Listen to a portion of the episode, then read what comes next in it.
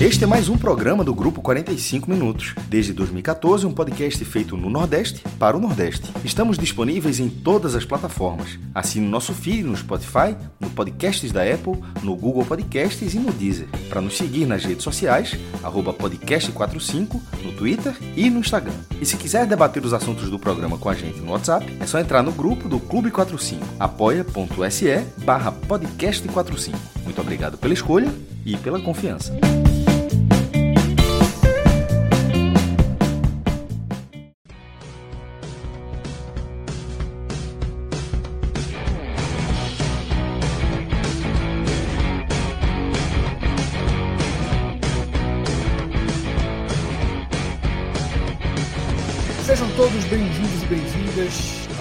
Podcast 45 minutos. Nessa segunda-feira, em que foi encerrada a 25 rodada do Campeonato Brasileiro da Série A. Tá? 25 rodada, que coloca um pouquinho mais de tensão no líder Botafogo. Tá? Sete pontos acima do segundo colocado. A distância é mantida, muda apenas o segundo colocado, né? já que Palmeiras e Grêmio patinam muito e o Red Bull Bragantino se aproxima do Botafogo. Claro que falaremos do Botafogo nesse programa, é inevitável que a gente demore e entregue alguns minutos a analisar essa caminhada do gigante em relação ao título. Mas o foco do 45 minutos está no futebol do Nordeste. E olhando a Série A na perspectiva do futebol do Nordeste, os olhos saltam para o Bahia, Tá? O Bahia que desce mais uma posição.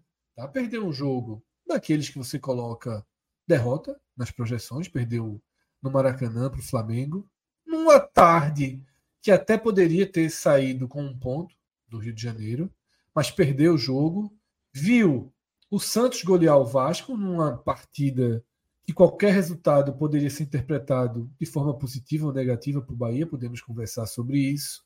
Viu o Goiás conseguiu um ponto diante do líder fora de casa, é um ponto valioso para o Goiás, que inclusive tirou o Goiás da zona de rebaixamento, colocou o Goiás dois pontinhos ali acima do Bahia, chegou a estar em quatro, né, já que Botafogo saiu atrás e buscou um empate. E que é o próximo duelo? Exatamente, o super confronto direto na próxima rodada, Goiás e Bahia, bem determinante. E né, tem um resultado que deve ter sido o pior para o Bahia. A gente tratou tanto que o Cuiabá estava voltando, o Cuiabá aproveitou as reservas do Fluminense. Então, eu acho que esses são pontos fundamentais para o programa de hoje. O Fortaleza, ali no meio do campeonato, o foco do Fortaleza já na última rodada do Brasileiro e nessa semana é a semifinal da Sul-Americana contra o Corinthians. E é isso que a gente vai abordar. Tá? A gente não vai perder muito tempo né, fazendo continhas de um ponto para lá, um ponto para cá nesse momento Fortaleza, onde tudo, tudo está direcionado para uma noite histórica nessa terça-feira no Castelão. Então é isso, tá? Eu sou Fred Figueroa, divido esse programa com Arthur Silva, com Tiago Minhoca, com Pedro Pereira e a partir de agora a gente declara oficialmente aberto o raio-x da Série A do Campeonato Brasileiro. Pedro, já fiz a introdução. Bahia na 18ª posição, com o Santos voltando para o jogo, de uma vez por todas. Santos, que o Bahia foi lá, deu a mão e trouxe de volta ao sofrer aquela virada dentro da Fonte Nova. Tá? O Santos mostra poder de recuperação, reencontra seu público, goleia o Vasco. O Goiás toma um pontinho importante e confirma aquilo que Minhoca fala todos os programas. O maior problema de você disputar a permanência com o Goiás é que o Goiás mostra uma capacidade de resistência, de luta, jogo após jogo. Contra o Palmeiras, levou o gol na última bola. Contra o Botafogo, consegue empate. O Goiás vem mostrando muita luta, muita capacidade de endurecer jogos, de pontuar nesse brasileiro.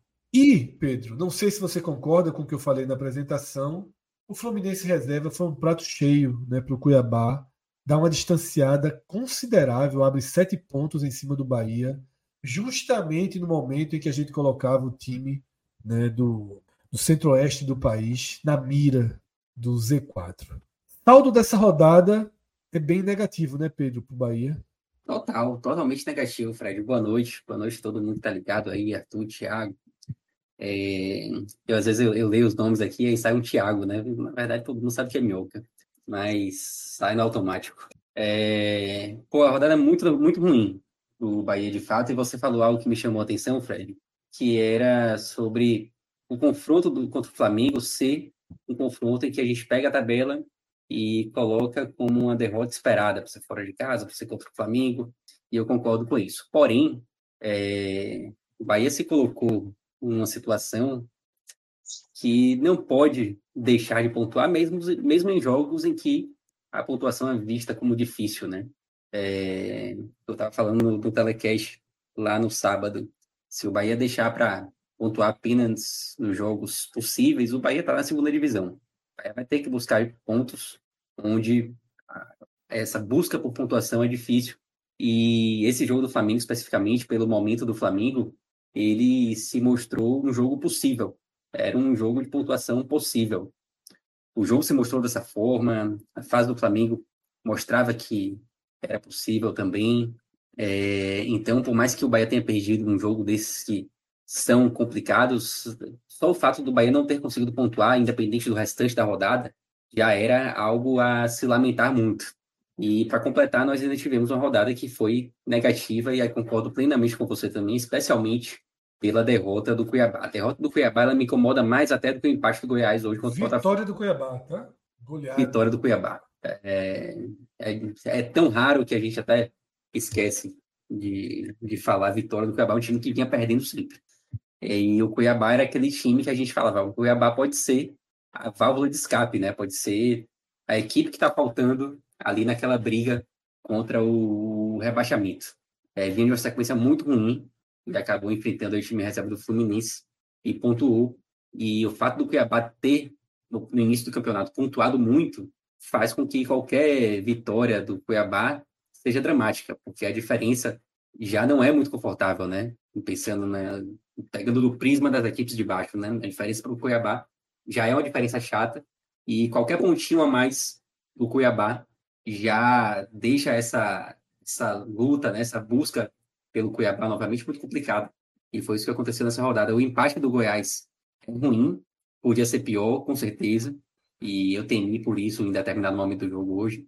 Era muito complicado, Mas... viu, Pedro? Se o Goiás confirma a vitória dentro é. Do Newton Santos, Aí ia ser um baque, ia ser um baque total, né? É, o jogo, o jogo, o próximo, o jogo da próxima rodada, ele já é duro, ele já é uma final, independentemente do que, do que acontecesse hoje. Mas se o Goiás ganha esse jogo hoje, ia ser uma das últimas cartadas, né? Dá, dá para dizer assim. Ia ser uma, uma cartada mais do que Até necessária. Até seria aceitável para o Goiás, se ele ganha hoje. É. E assim, é aquela coisa, né? É, é uma final, e Goiás é uma final para o Bahia no cenário de hoje, mesmo que o Bahia perca essa final, ainda existe uma possibilidade, porque ainda são muitas rodadas pela frente e tal. Se o Bahia perder, o Bahia não está rebaixado, não está segunda divisão. Mas se o Goiás vence esse jogo hoje, ia ser muito difícil pensar em, em, em uma, uma salvação para o Bahia, né? Caso viesse a perder para o Goiás.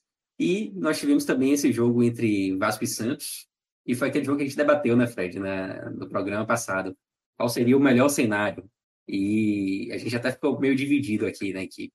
A maioria da galera até achou que uma vitória do Vasco era até melhor em, relação, em comparação a uma vitória do Santos, né? Claro que o empate era o melhor era cenário. Isso, isso era muito difícil escolher. Tá? Era, dos debates que a gente tem aqui, é... dos mais difíceis dos últimos tempos, porque o preço era, era alto né, das consequências dos dois lados.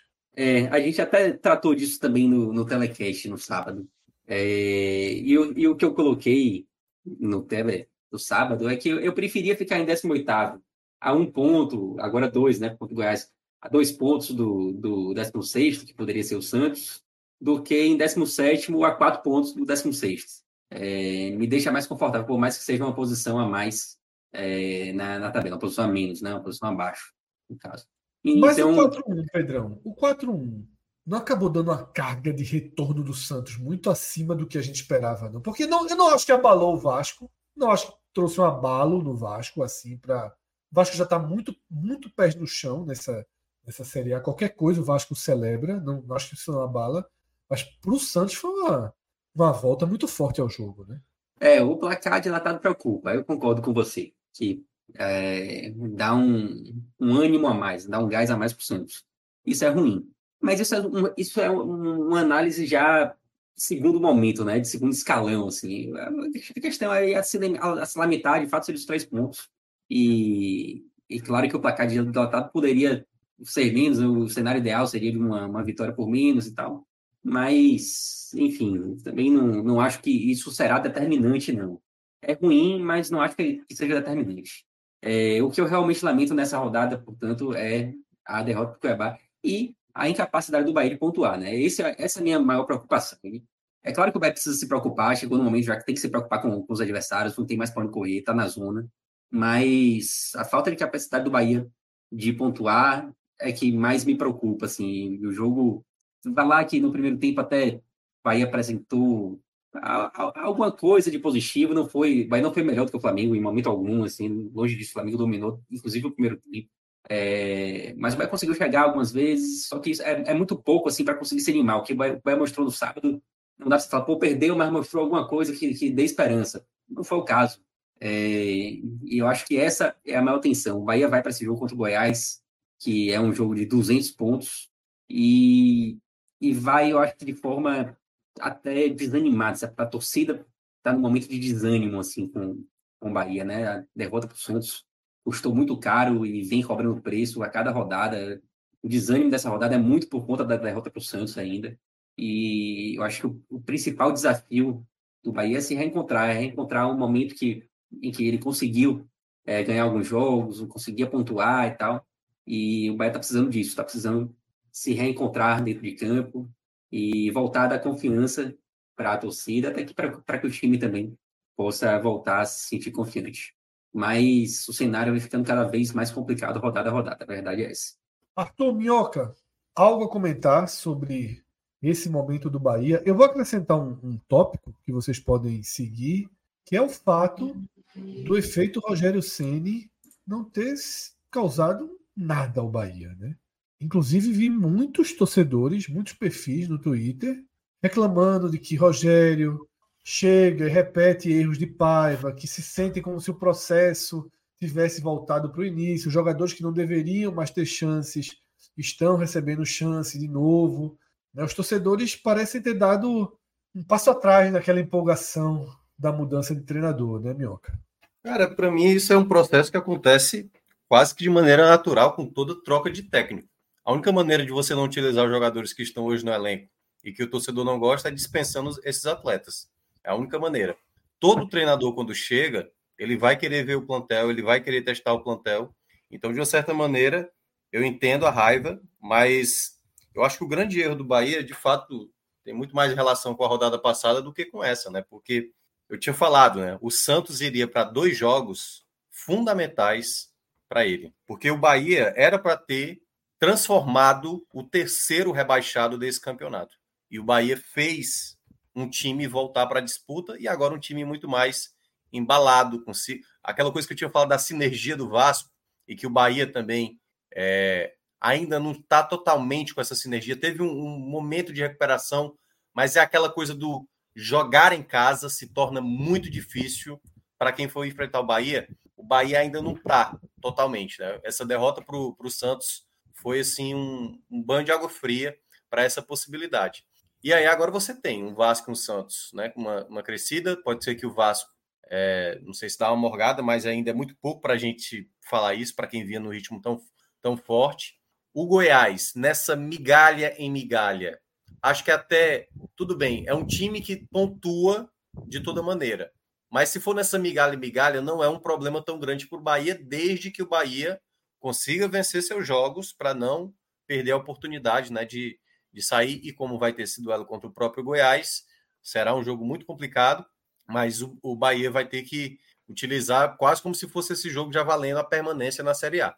Assim, é um jogo determinante, muito determinante, e ao mesmo tempo também, o Bahia ele tem assim uma alguns outros times que isso dá um certo receio, né? no médio e longo prazo. Se a gente for falar, por exemplo, do Internacional, que está bem mal na, na, na, competição nesse momento, é, é uma equipe que, se for para a final da Libertadores, eu não sei o quanto. Eles vão ter um Grenal né, na próxima rodada. E depois é o duelo contra o próprio Bahia. O jogo vai ser em Bahia, na Bahia. Então, é, eu vejo que esse momento do Bahia ele precisa dar respostas urgentes, porque quando o Vasco estava numa situação delicada e começou a reagir, começou a ter aquele é, processo de empolgação para você ir numa sequência. O Santos bastou vencer o Bahia, foi lá, pegou o Vasco 4 a 1 já é um outro contexto, já é um outro espírito dentro de campo. E o Bahia, com a chegada do Rogério Ceni, precisa logo ter esse momento. Então, eu acho que hoje usar o Rogério Ceni assim como a justificativa de que algo não está dando certo é, em certa parte, eu acho um pouco exagerada, sabe? Eu acho que ele, claro, ele tem a responsabilidade, ele sabe o que ele acabou pegando ali, né? O risco que ele acabou pegando e o quanto o resultado da derrota para o Santos foi muito danoso. Mas nesse momento é quase como não tem muito espaço. Se o, se o Bahia não vencer o Goiás, esse jogo do Inter se torna gigantesco. E lembrando, né, o jogo do Inter é após a data FIFA, né? O último jogo da pausa vai ser o duelo contra o Goiás. Aí você imagina se o Bahia não sair desse Z4, ou pelo menos não ficar na 17 colocação, né, com a possibilidade da vitória, porque já garante no mínimo uma posição. Se por acaso você for para a pausa para a data FIFA sem ali na 18ª colocação. Então, eu vejo de suma importância esse duelo. Claro, né? Jogadores e Rogério Ceni vão ter essa missão aí de, de fazer esse resultado fora de casa. Fred, eu acho que é, eu concordo com basicamente tudo que foi dito aí por Pedro e por, por Minhoca. A tabela, a, a rodada, perdão, ela foi muito ruim para o Bahia.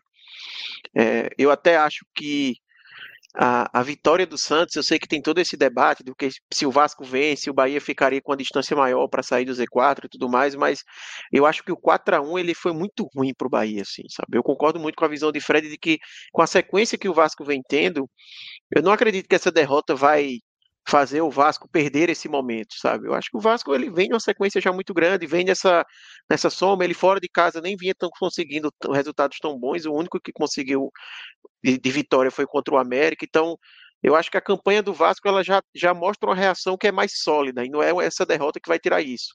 Por outro lado, acho que se o Vasco tivesse vencido o Santos, tinha uma grande chance do Santos afundar é, voltar a afundar no campeonato. Porém, de toda forma, o resultado que o Bahia mais tem que lamentar é o dele mesmo com o Santos. Né? O Bahia que trouxe o Santos de volta para o campeonato.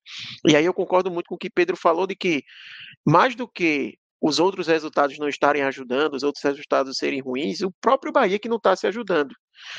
Né, esse é o ponto fundamental. Né? O Bahia teve agora uma sequência de confrontos diretos. Ele teve a chance pegando dentro de casa o Vasco, não venceu. Ele teve a chance contra o Santos. Ele não só não venceu, como perdeu para o Santos, renasceu o Santos no campeonato. E agora ele vai ter uma nova chance contra o Goiás. E aí ele não pode vacilar novamente. Né? A gente vê muitos torcedores realmente falando da questão de, de Sene. As principais queixas que eu vejo ali é sobre uma insistência dele em Vitor Hugo e Everaldo muita gente pedindo para que fosse testado o Ratão como, como jogador centralizado, já devido a essa carência no elenco, ou o, é, esqueci o nome, o zagueiro da base é Gabriel, é Gabriel Xavier, eu acho o nome, né? E que Gabriel ele deveria, deveria receber a oportunidade ali na zaga, mas eu, eu concordo muito com o Minhoca de que é natural, sabe? Você tem um técnico que está chegando agora, está conhecendo o elenco, e você tem jogadores que, querendo ou não, tem uma rodagem maior, tem uma experiência maior, eu acho que é natural que ele vá seguir por esse caminho. É, imaginar que, que Senna ia chegar e com pouco tempo de trabalho já ia, por exemplo, utilizar ratão centralizado, fora da sua posição, por mais que ele já tenha atuado assim, na sua posição natural, vamos dizer, eu acho que realmente não é algo que, que eu, por exemplo, esperava que, que Ceni fizesse. Tá? E eu acho muito é, muito muito cedo para se falar em alguma coisa de responsabilidade de Ceni, embora concorde muito com o que o Fred falou. A gente já não vê acontecer esse efeito né, imediato, assim, de dar um novo ânimo, de mudar o espírito da equipe. Eu acho que o Bahia ele teve dentro desses da a rodada no geral ela foi ruim, mas eu acho que ela teve. Jogo, desculpa, desculpa, Arthur. Porque o jogo contra o Curitiba criou a sensação de que tudo mudou, né? E essa sensação esfriou. Exatamente, exatamente. Eu acho que até dentro da rodada existiram pequenas boas notícias em termos de resultado para o Bahia. Para mim, a principal delas foi o empate do Cruzeiro com o América.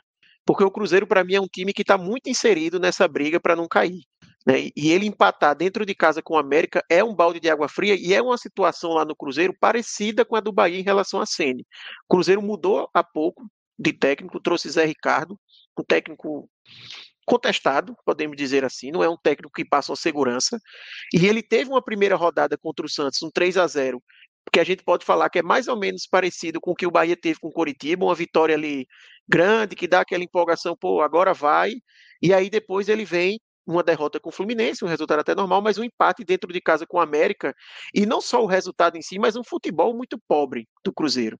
Então, eu acho que essa é uma boa notícia porque mantém mais um time ali na briga. O América, para mim, já foi, então, até se ele tivesse vencido, não acho que seria ruim para o Bahia, não traria o América para a briga, ao meu ver, mas ele segura o Cruzeiro ali.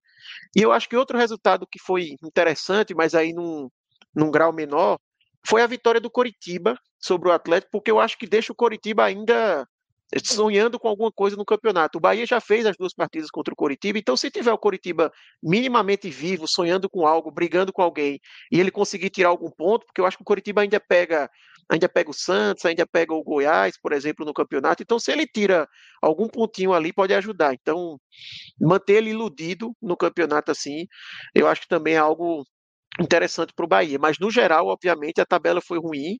Mas, repito, acho que o Bahia, ele não... a gente percebeu isso com o Vasco. O Vasco, quando começou a ter essa reação com o Ramon Dias, eu via muito torcedor do Vasco lamentando, porque o Vasco vencia, mas às vezes a rodada não ajudava, todo mundo vencia também, e aí dava aquela sensação, putz, a gente está vencendo, mas mesmo assim a distância não diminui. Eu acho que o Bahia ele não está nessa situação para lamentar a rodada. O Bahia ele primeiro tem que resolver o problema dele os jogos dele, para depois ele poder falar se a rodada ajudou ou não, sabe? Eu acho que com os resultados que o Bahia vem tendo, dificilmente você teria alguma rodada que seria positiva. Aliás, o Fred, deixa eu só aproveitar rapidinho. É, é, Arthur falou um negócio sobre sobre Sene, né? Que já teve esse cenário dele dentro da zona de rebaixamento, né? Que aí eu acho que tem dois fatores aí que podem, num cenário futuro, acontecer. O pior cenário seria o que aconteceu com o Cruzeiro. Claro que o contexto do Cruzeiro era bem diferente do que era o Bahia, que tinha uma questão ali do elenco e tudo mais. Mas muitas vezes, assim, na coletiva, muitas vezes nas decisões em campo, e isso muitas vezes, que até eu citei aqui quando o Ceni chegou, estava conversando com o Pedro, acho que você não estava, Fred, é essa relação muitas vezes interna, sabe? Da pressão que o zona de rebaixamento acaba colocando e a maneira como ele vai cobrar determinados jogadores. Eu cheguei a citar aqui na chegada do Senna, olha, ele cobra muito.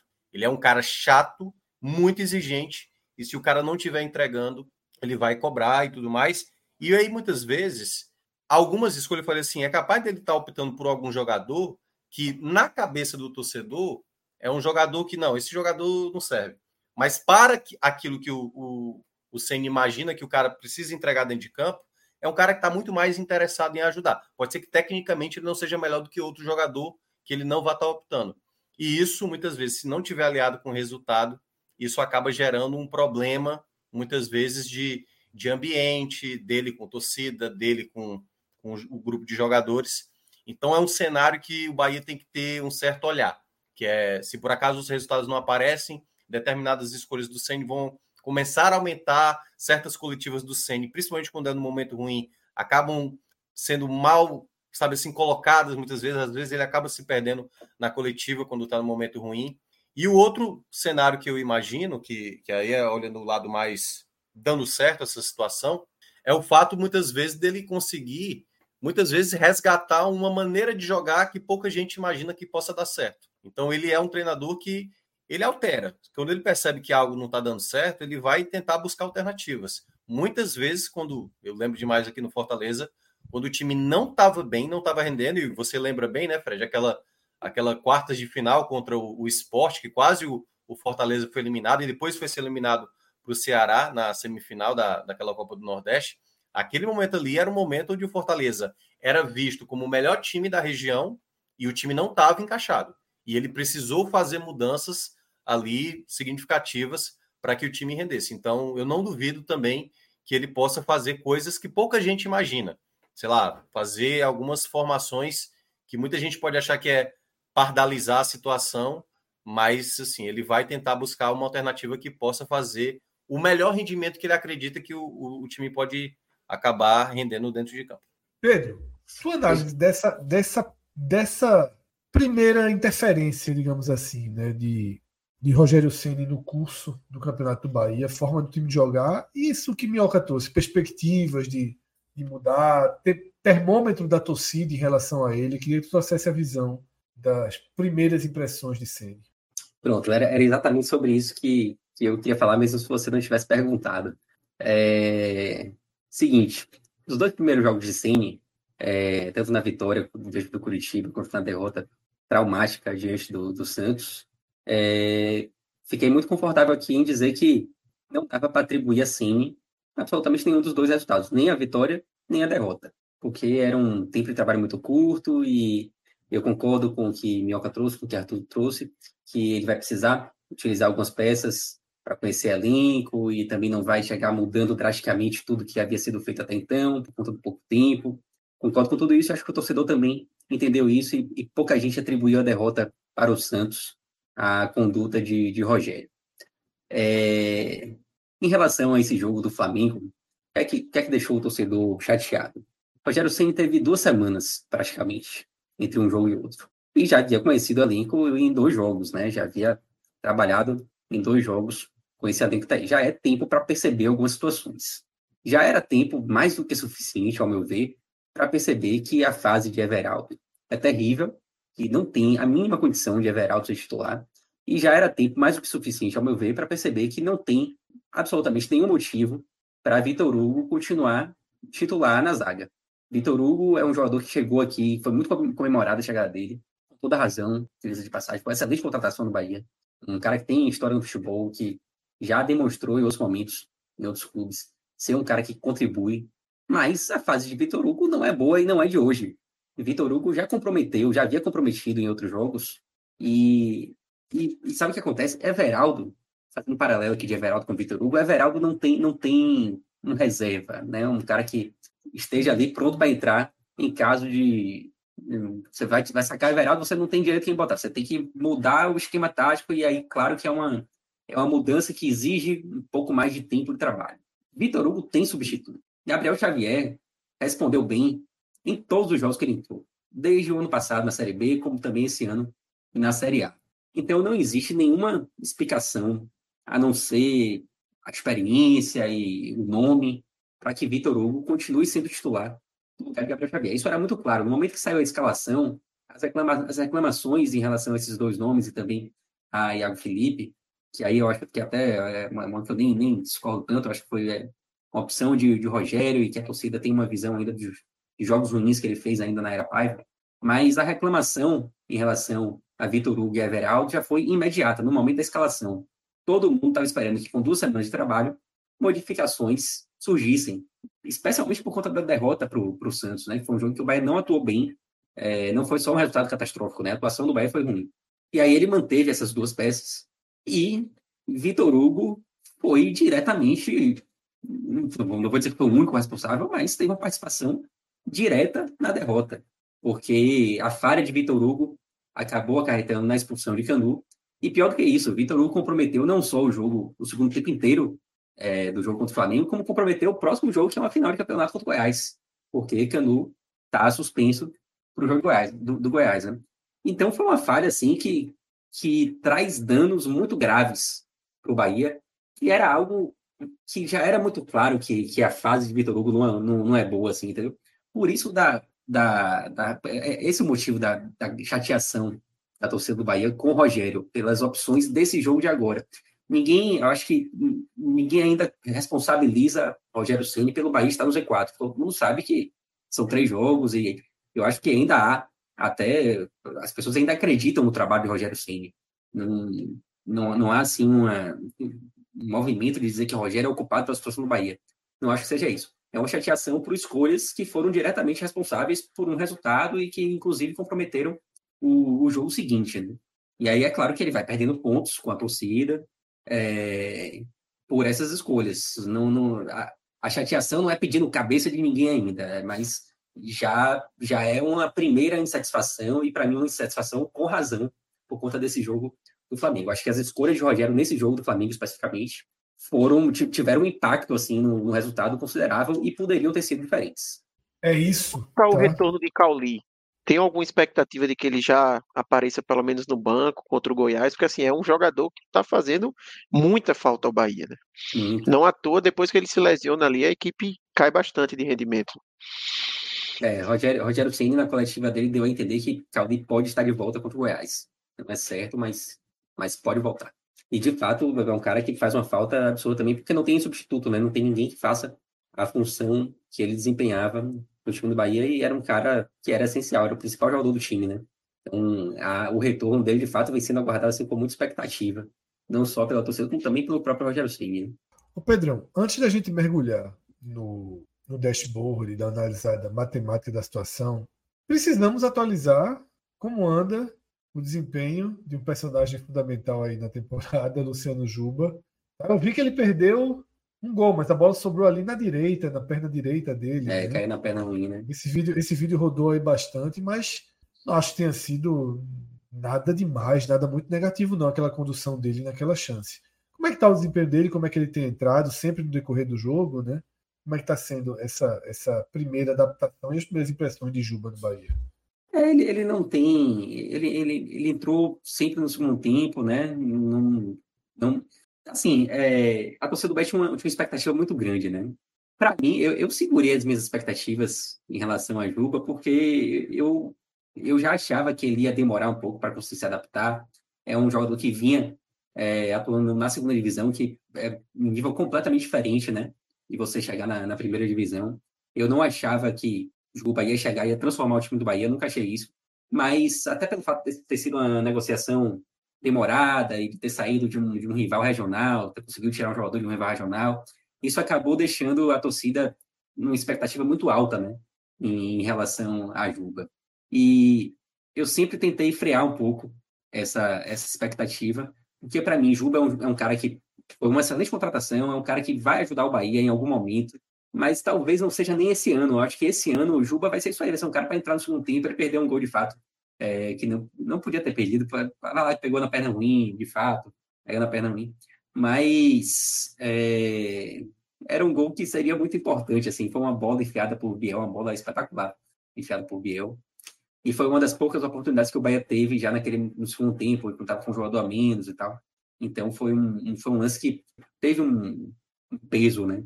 Mas não dá para dizer ainda que, que Juba vem, vem numa fase ruim, assim. Ele, ele apenas não conseguiu fazer diferença ainda. Mas acho que é uma questão de adaptação. E daqui para o final do ano, eu acho que Juba vai ser isso aí mesmo. Ele vai entrar no segundo tempo, talvez em um jogo ou outro ele consiga se destacar um pouco mais, ter um pouco mais de minutagem, é, mas eu não vejo Juba hoje como um cara que vai entrar e vai fazer diferença e vai salvar o Bahia do rebaixamento. Não era essa a expectativa que eu tinha, que eu particularmente tinha, talvez parte da torcida tivesse, é, e eu acho que por esses primeiros jogos isso vai se, se cumprir. Ele até a posição dele vem variando também, né? No jogo contra o Santos, ele entrou do lado é direito. É porque eu continuo entrou... vendo, sabe, Pedro? Eu acompanho muitos perfis de, de torcedores do Bahia. E eu continuo vendo muitos pedidos por Juba. Parece que todo mundo ali do, do sistema ofensivo que está mal cita o Juba como se fosse uma opção, né? E eu não sei o quanto isso vai esfriando na hora que ele vai entrando e vai demonstrando as dificuldades que sempre teve né, na carreira.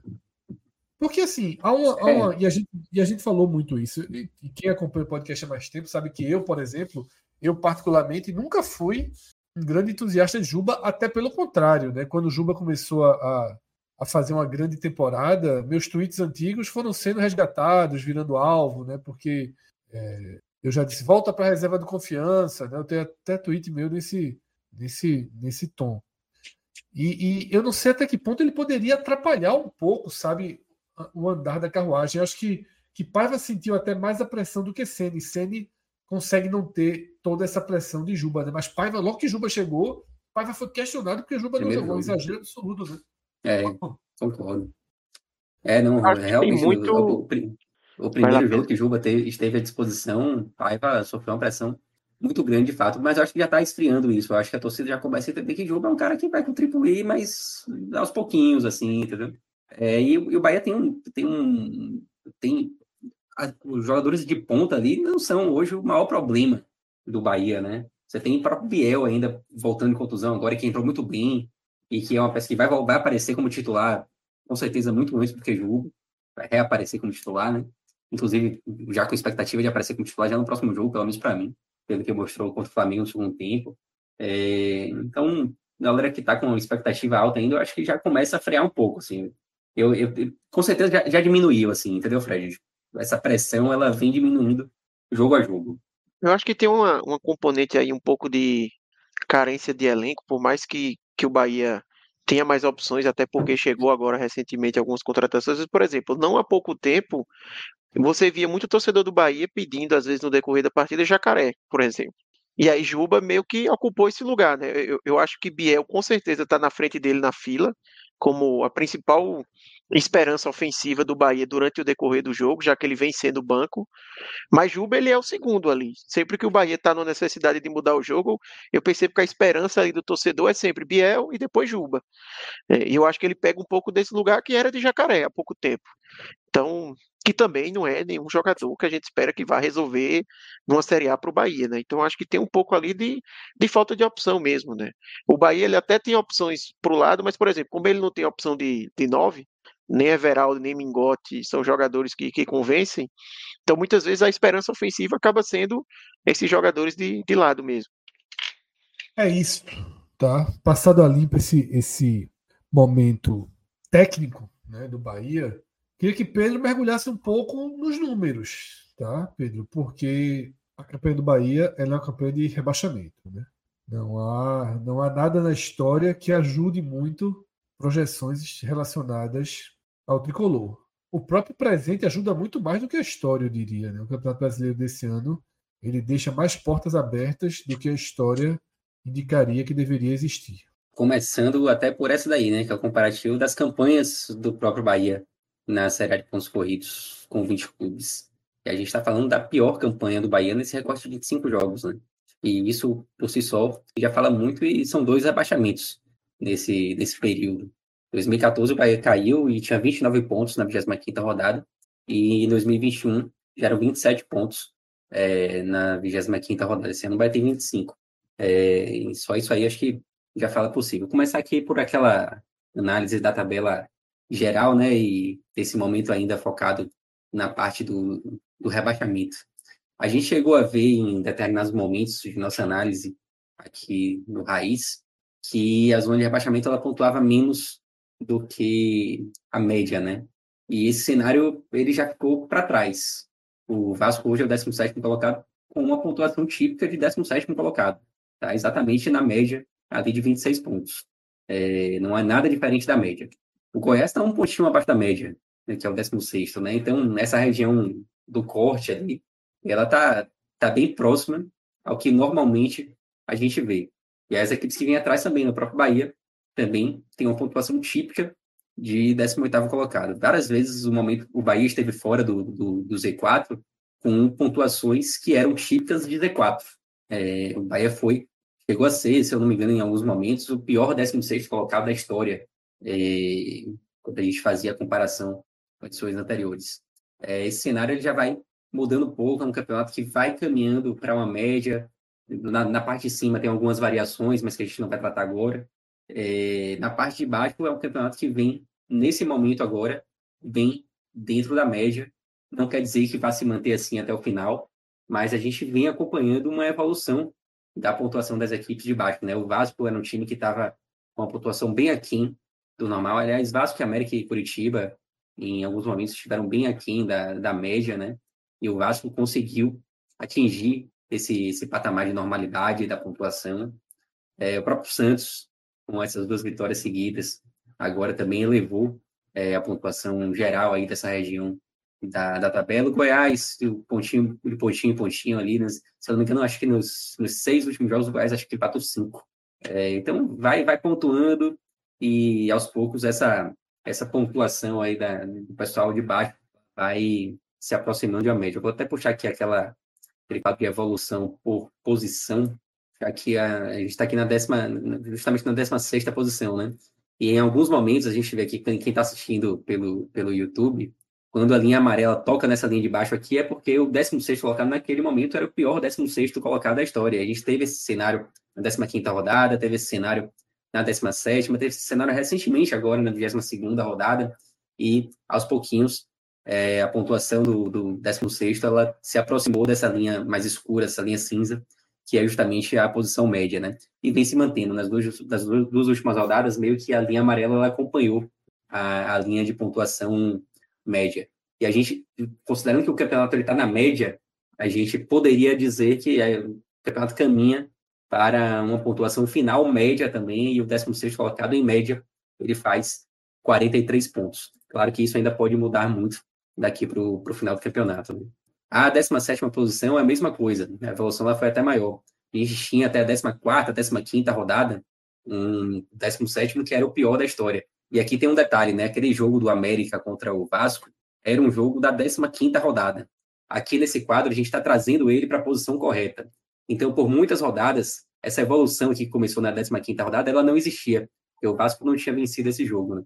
E agora a gente já tem um cenário que, em alguns momentos, é, colocando esse jogo do Vasco na posição correta, em alguns momentos a posição do 17 ela esteve até além da média e hoje em dia está bem próxima, bem justinha ali.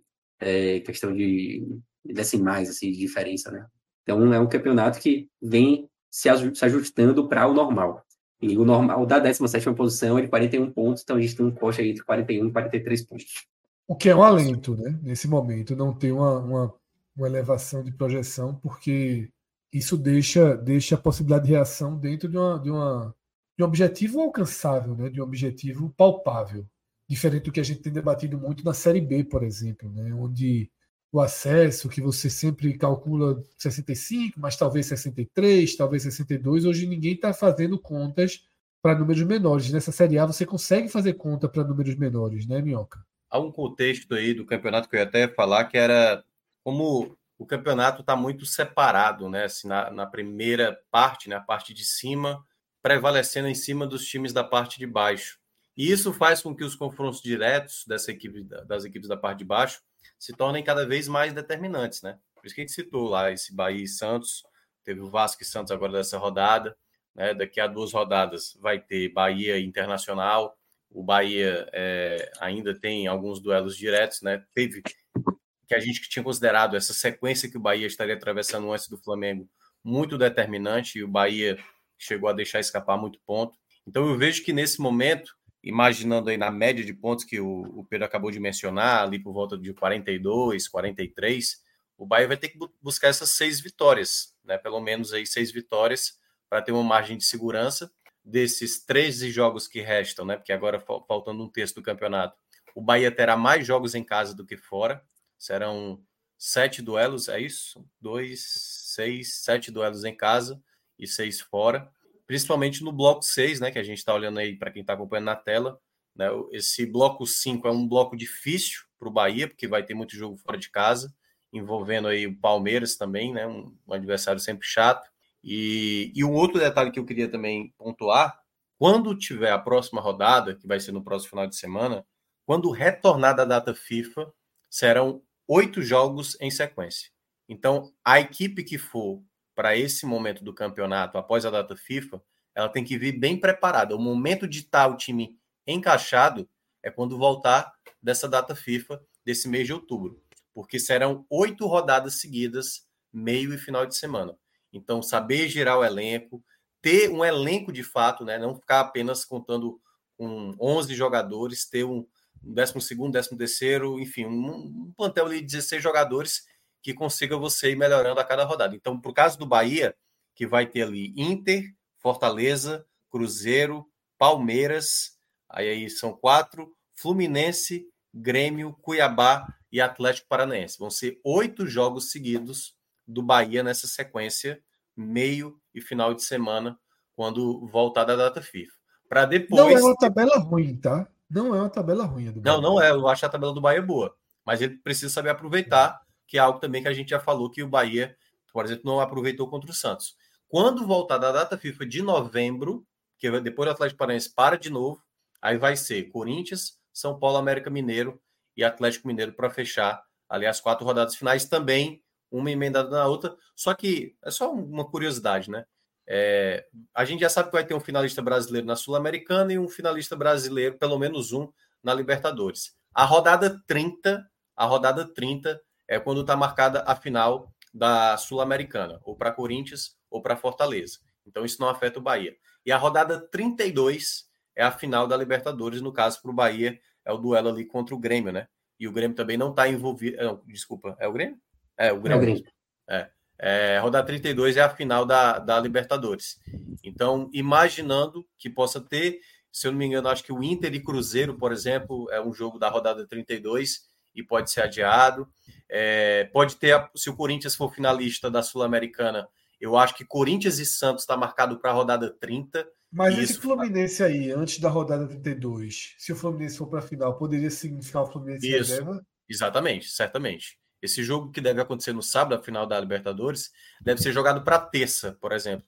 Geralmente a CBF faz assim, bota quem for disputar a final sul-americana joga na terça, tanto é que Corinthians e Fortaleza já está agendado o jogo para terça-feira, e aí, né, para viajar para jogar, no caso, como o jogo é, é no Rio de Janeiro, né, é, pode, talvez não nem impacte tanto, embora o jogo vai ser na Bahia, pode ser que, não sei, a CBF coloque o jogo para uma terça-feira. Então, tem esse fator também. Talvez para o Bahia seja mais interessante o Fluminense chegar na final, porque a gente viu o Fluminense reserva, né? Tomar de três aí do Cuiabá é, nessa rodada.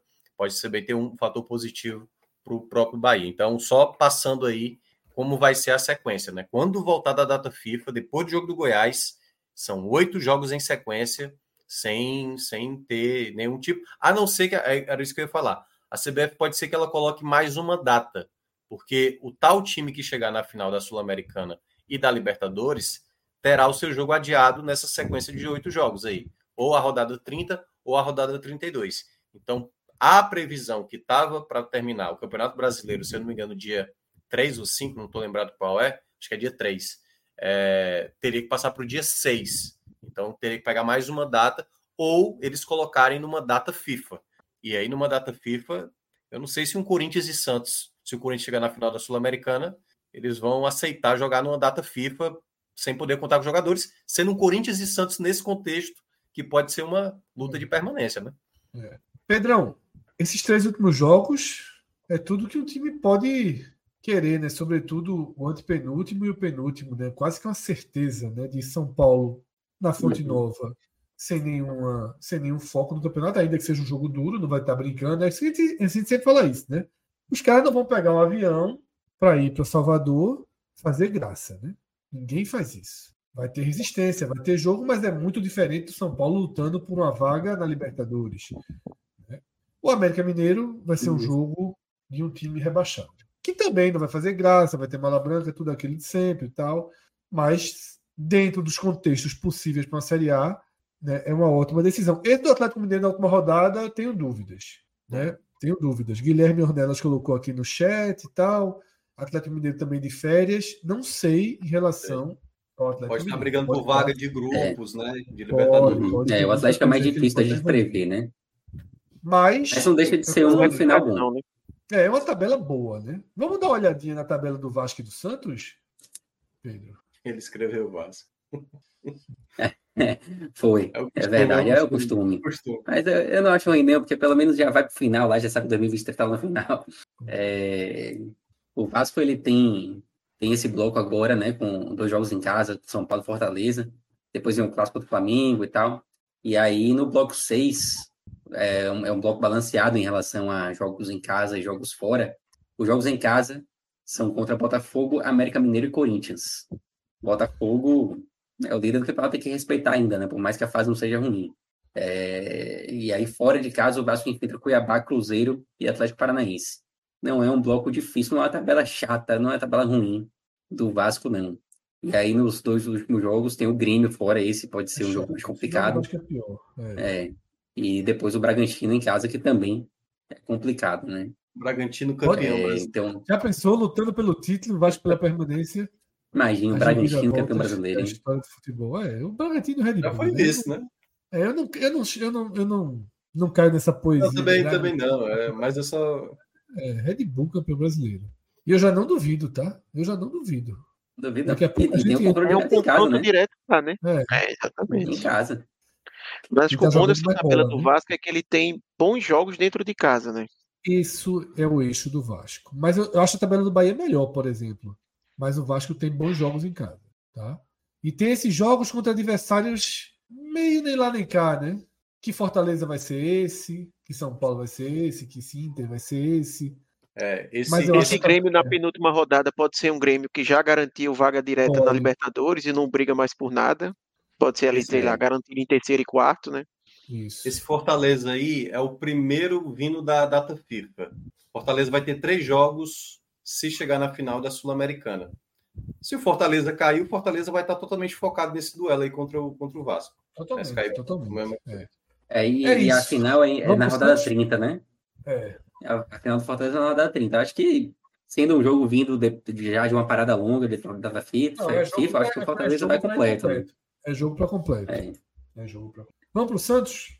Já tá na tela. O Santos, para mim, tem uma tabela mais chata. É, porque Já nesse tinha, eu bloco lembro que a agora, tabela imediata dele é exatamente.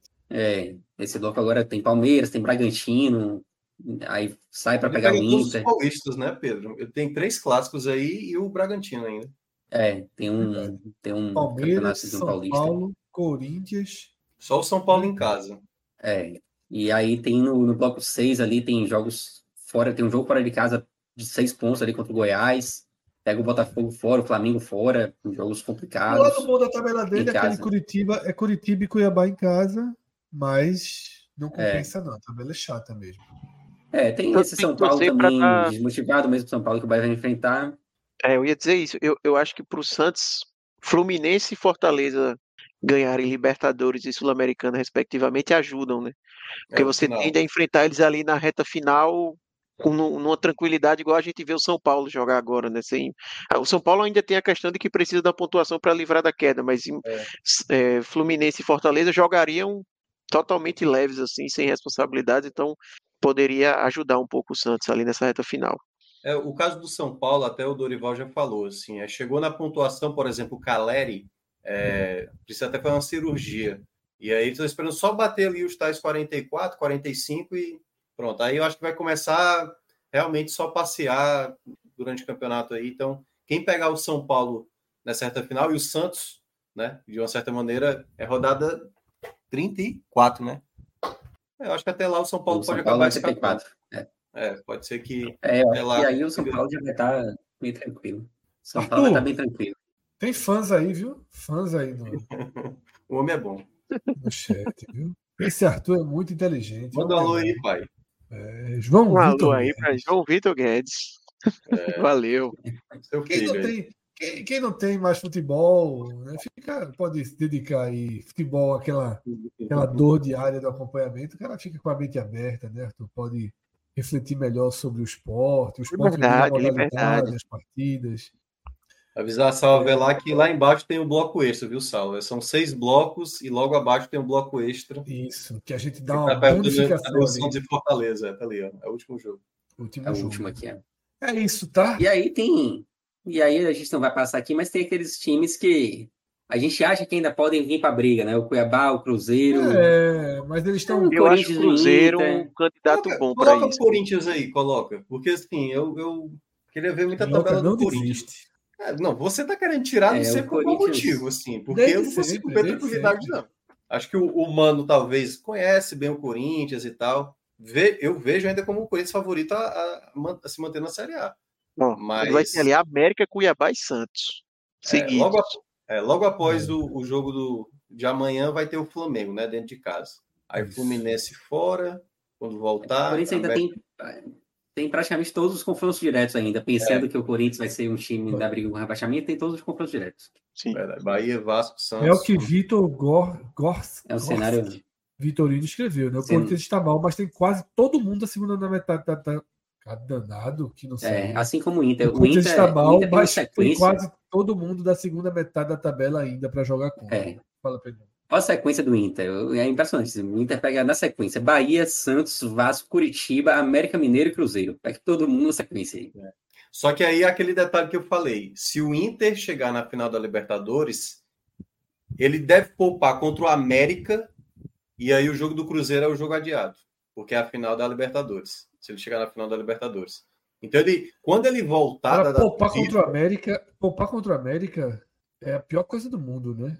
É, mas assim, o que eu tô. É, mas pelo menos é em casa, de certa forma, né? Porque Talvez possa- Não, não. vê só, precisando de pontos, você colocar em risco um jogo de É. três pontos. Mas, Mas, em casa, assim- você pode poupar com as reservas ali no banco, né? Qual, qual a primeira do coisa, qual a primeira coisa complicada para o Inter nesse momento? Os Grenais com o Grêmio, sob o comando do Renato Gaúcho, é uma freguesia gigantesca que o Inter tem atravessado desde quando o Renato esteve à frente do Grêmio nesses últimos anos. Então, esse duelo aí no, no Beira-Rio, no final de semana, e tudo vai depender do que acontece também na terça-feira diante do Fluminense. Ele vai jogar em casa, né? Vai receber o Fluminense. Pode ser que esse, esse Grenal aí possa ser um alívio para o Internacional. Porque quando voltar da data FIFA, eu acho que o, o Inter vai, mesmo envolvido, mesmo se chegar na final, né? Ou se tiver caído na semifinal, mas mais ainda se tiver chegado na final, ele vai dar assim foco total na Série A para tirar esse peso, né, do, da, da própria Série A, porque não tá tranquilo não. A sequência é essa aí, quando voltar da, da data FIFA, né? Bahia, Santos, Vasco e Curitiba. Vitor, ele disse que fizeram uma enquete hoje, né? Que tem muitos colorados que topariam ser rebaixados em troca de ganhar a Libertadores. Eu sou dessa linha, tá? Claro, tá. claro que eu torço para um clube, claro que eu torço para um clube em que ser rebaixado é algo. Não, mas eu acho que Normal, qualquer time, sabe, usual. Fred? e Talvez não no da São Libertadores Paulo. é algo inacessível. Então, para mim é muito fácil dizer isso. Vamos lá, eu Mas- acho que só um São Paulo, um Santos e um Flamengo que nunca foram rebaixados aceitariam isso. Porque o não Ah, o rebaixamento é, como, Santos, é- é como se fosse uma o carta. Santos acho que não aceitaria, não. Ah, O É, Santos acho não, que aceitaria. dizendo. Santos O Santos acho que aceitaria? aceitaria. Aceitaria, porque os caras não ganham Libertadores há muito tempo, cara. Eu Eu acho que um, um Palmeiras, por exemplo, também não aceitaria, porque assim, a gente tem que entender Que já é também. recorrente, né? É, exatamente. O Inter também, não é sempre que o Inter está disputando a Libertadores, né? Quanto É tempo faz que a gente não vê o. Inter jogando uma semifinal? Eu me lembro muito quando o Inter perdeu a Copa do Brasil para o Atlético Paranaense, eu vi muito torcedor do Inter falando no Twitter, lamentando, porque dizia assim, pô, talvez tenha sido a nossa última chance de ganhar um título relevante, porque agora vai ficar muito difícil a disparidade financeira com Flamengo e, e Palmeiras, o Atlético Mineiro e tal. Óbvio que assim, teve uma questão ali de torcedor né, no, no sentimento, mas pesa isso realmente, né? Essas equipes agora que não tem um- um- uma pujança financeira igual a essas outras, não é sempre que o Inter vai ter uma chance de estar jogando uma semifinal, tendo tido uma vantagem na primeira partida. Então, eu entendo, é, mas realmente o Inter não é um time que tem como é, largar o brasileiro e focar na Libertadores, sabe? O Inter não tem esse direito, né? O Inter ele até jogou com o time reserva agora com o Atlético Mineiro, não, não jogou mal. Primeiro tempo foi muito bem, Foi. mas aí no segundo tempo vacilou, o Atlético fez os gols, perdeu e, e você via que os jogadores queriam dizer ali, não, a gente jogou bem e tal, mas ao mesmo tempo isso só cola porque tá, na, tá bem na Libertadores, né? Se não tivesse a pressão estaria gigantesca, né? Eu acho que esse Inter aí ele tem que tomar cuidado, porque se ele acaba caindo na Libertadores e vem numa pressão e não reage rápido no brasileiro, embora eu acho que o pior momento dele no brasileiro, eu acho que em termos de desempenho até passou um pouco, ele conseguiu dar uma reagida em termos de desempenho nas últimas rodadas, mas tem que estar com o olho aberto. Eu, eu vejo o Cruzeiro também como um time que vai ficar nessa briga, tá? Tem, tem um colega meu no trabalho que, que torce pro Cruzeiro, ele, ele chegou hoje dizendo que ano que vem ia voltar para a Série B. Depois do jogo do América, ele disse que não, não acreditava não, que estava jogando muito mal. O time realmente foi uma partida bem fraca do Cruzeiro contra o América. É um alvo interessante para o Bahia também, né? É, eu acho que entre Cruzeiro, Inter e Corinthians, o Cruzeiro é o alvo É. mais interessante. Eu também acho. Também acho o alvo mais interessante. E Porém, a tabela porém, aí Tem um jogo direto agora, né? Cuiabá, né? Mas fora. esse jogo aí, Prefere o quê, Um Pedro? empatezinho. Prefere o quê? empatezinho, óbvio, Esquece um empate. empatezinho, Empate é muito fácil responder. Abraço esse Cuiabá logo. Rapaz, é, eu, eu abraço Cuiabá. Então prefere a vitória Abraço, abraço no sentido de, de trazer o Cuiabá para mim, viu? É, Ah, eu tá. De puxar, né? Puxar o Cuiabá. A turma É. aqui, vê só. Desde que o Cuiabá subiu nesse podcast 45 minutos, o Cuiabá, todo ano, é candidato a rebaixamento, fica fora da zona e é sempre o alvo. Ele só tem duas funções aqui nos nossos programas: candidato ao rebaixamento e alvo. No ano que o esporte caiu, meu amigo, ele já tinha uns 80 pontos, eu não desistia de derrubar o Cuiabá. Não que ele dá, perde todas, perder as últimas seis. A má vontade com o Cuiabá daqui, eu me, me incluo, é impressionante, né? O podcast É é, isso. pensando num grato lá, no, lá em Cuiabá. Ó, Total. tem um detalhe importante que eu não tinha me tocado agora, olhando a tabela do Cruzeiro. O Cruzeiro pode ter dois jogos adiados. Se o Fortaleza chegar na final da Sul-Americana e o Inter chegar na final da Libertadores, a rodada 30 é com o Fortaleza, que é na rodada da, da final da Sul-Americana, e a rodada 32 é o Inter, que pode ser o finalista da Libertadores. E aí seria uma dor de cabeça grande para a CBF ter que arranjar data aí, viu? porque Minhoca, dois jogos adiados. Mas aí, mas aí ele pode botar. Aí pode botar o jogo do Fortaleza no lugar da- do jogo contra Pra o Inter. final, é. E aí E o do Inter no lugar do que adiar Fortaleza. Fortaleza. É um quebra-cabeça. Se tem- Porque se na tem rodada alguém 32 que Fortaleza joga, viu? É bom. É, pequena exatamente. É, é isso. É. Se tem alguém que merece, se tem alguém que merece esse cargo da CBF é Minhoca. É. Não precisa ser o diretor de O homem competições, tem um né, calendário aí. Mas um auxiliar do diretor de competições dava pra, dava pra assumir, né? É, não, por acaso eu tô entrando aí no novo projeto com o Celso aí. O Celso me chamou exatamente para isso. Você que manja das tabelas, vem aqui me ajudar. Eu falei, simbora. É, é diferente um pouquinho. Você precisa ser diretor de competições. Você precisa ser aquele cara que faz tudo e o diretor de competições só dá entrevista. É, exatamente. Tu fica ali na bra- plateia aqui, ó. Bra- o braço plateia direito aqui, do homem, o braço direito do homem. Exatamente, exatamente. A CBF, quem é atualmente. É o Júlio Avelar. Manuel Flores. É. Não é Manuel Não, Flores, Manuel velho. Flores Aí era é o Manuel Flores. Manuel Flores era maravilhoso, pô. Minhoca gosta de flores, pô. Minhoca gosta de flores. Era rápido. Flores Pô, era o tutor Cruzeiro ideal para Minhoca virar um estagiário do, da CBF. Fala, Arthur. Cruzeiro pode ter uma reta final ali, Botafogo e Palmeiras, complicada, né? Se ainda tiver em disputa o título Botafogo e tal, brigando por até o fiel da balança. Botafogo brigando por Botafogo Libertadores. ganhando o Libertadores. é. Vendo se consegue uma vaga direta. É. Vamos falar dele? Bora. Vamos falar dele? Últimos seis jogos do Botafogo, Pedro. Vamos arrumar. Vamos, vamos para a pontuação primeiro, né? Importante. Ó a linha. Eita! Eita! Só falta tá perder, só falta perder aqueles pontinhos pro jogador regular para a linha cair. É isso. Hoje, hoje virou até o Botafogo virou até é, é, tema do, do Porta dos Fundos, né? Eu vi, eu vi, eu né? vi. Foi muito bom o vídeo. E, e Pô, eu não assisti ainda. Eu comecei a assistir agora no, na hora que o programa ia entrar no ar, que aí, tipo, É. atualizar o dashboard e spoiler, eu vou apareceu dar assim. spoiler, viu? Tem a história principal e no final do Porta dos Fundos sempre tem aquele último quadrinho, né? É, cena pós-crédito. ali. Aí a cena pós-crédito. Assim, você tá- é, é um, é um garçom, né? A televisão passando. Botafogo, essa fantástica campanha abre 22 pontos em relação ao segundo lugar, mas ainda faltando uma rodada para o final, o matemático Oswaldo Souza a chance de título de 0,3%. É, É, Por que se duvida tanto do Botafogo? E por que agora o Botafogo dá razão, né? Teve uma queda de rendimento muito grande, quatro jogos, né? Com apenas um ponto somado nesses quatro jogos. Tá? Tem aí, tem agora um desenho. O Fluminense é um jogo complicado, mas depois tem a América fora. Precisa dar uma resposta, né? Porque se o Palmeiras está patinando, focado mais em Libertadores do que no brasileiro. Se o Grêmio não demonstra força, porra, e às vezes nem tesão né, de, de, de lutar pelo título, o Grêmio tá fazendo um brasileiro meio, meio blasé, né?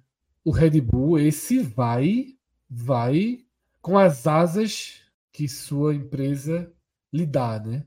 É uma, uma missão possível para o Red Bull, um Botafogo perdendo força, né?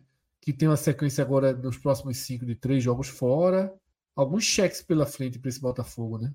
É, eu vejo que. Eu até estava conversando com o Arthur antes de entrar, assim, exige muita frieza do Botafogo nesse momento, assim, sabe, do campeonato.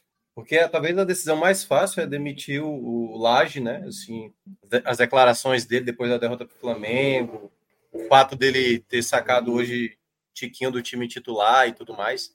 Eu falo isso muito por conta assim, eu acho que uma troca de comando pode piorar mais ainda a situação do Botafogo, sabe?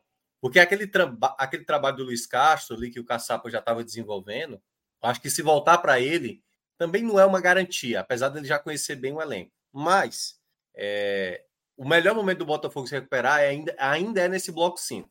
Ainda é nesse bloco 5. Porque o bloco 6, né, para quem não está acompanhando, que começa com Palmeiras, passa pelo Vasco, possivelmente São Januário esse jogo.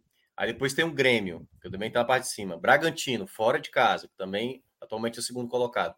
Esse começo do bloco 6 é onde periga o Botafogo, de fato, deixar escapar o título aí. Até lá, ele precisa manter a distância que ele tem hoje. Ainda vejo com favoritismo, mas é um momento de muito mais pressão, muito mais pressão da equipe que vinha até certo momento, né, conseguindo sobressair. Mas eu nunca achei esse Botafogo, mesmo quando eu falei que o Botafogo brigava para título, acho que era com cinco rodadas de Campeonato Brasileiro, falei, ó, acho que o Botafogo vai brigar. Mesmo quando o time estava disparadamente na frente ali, acho que foi 11 pontos que abriu na de vantagem, eu fiz a ressalva.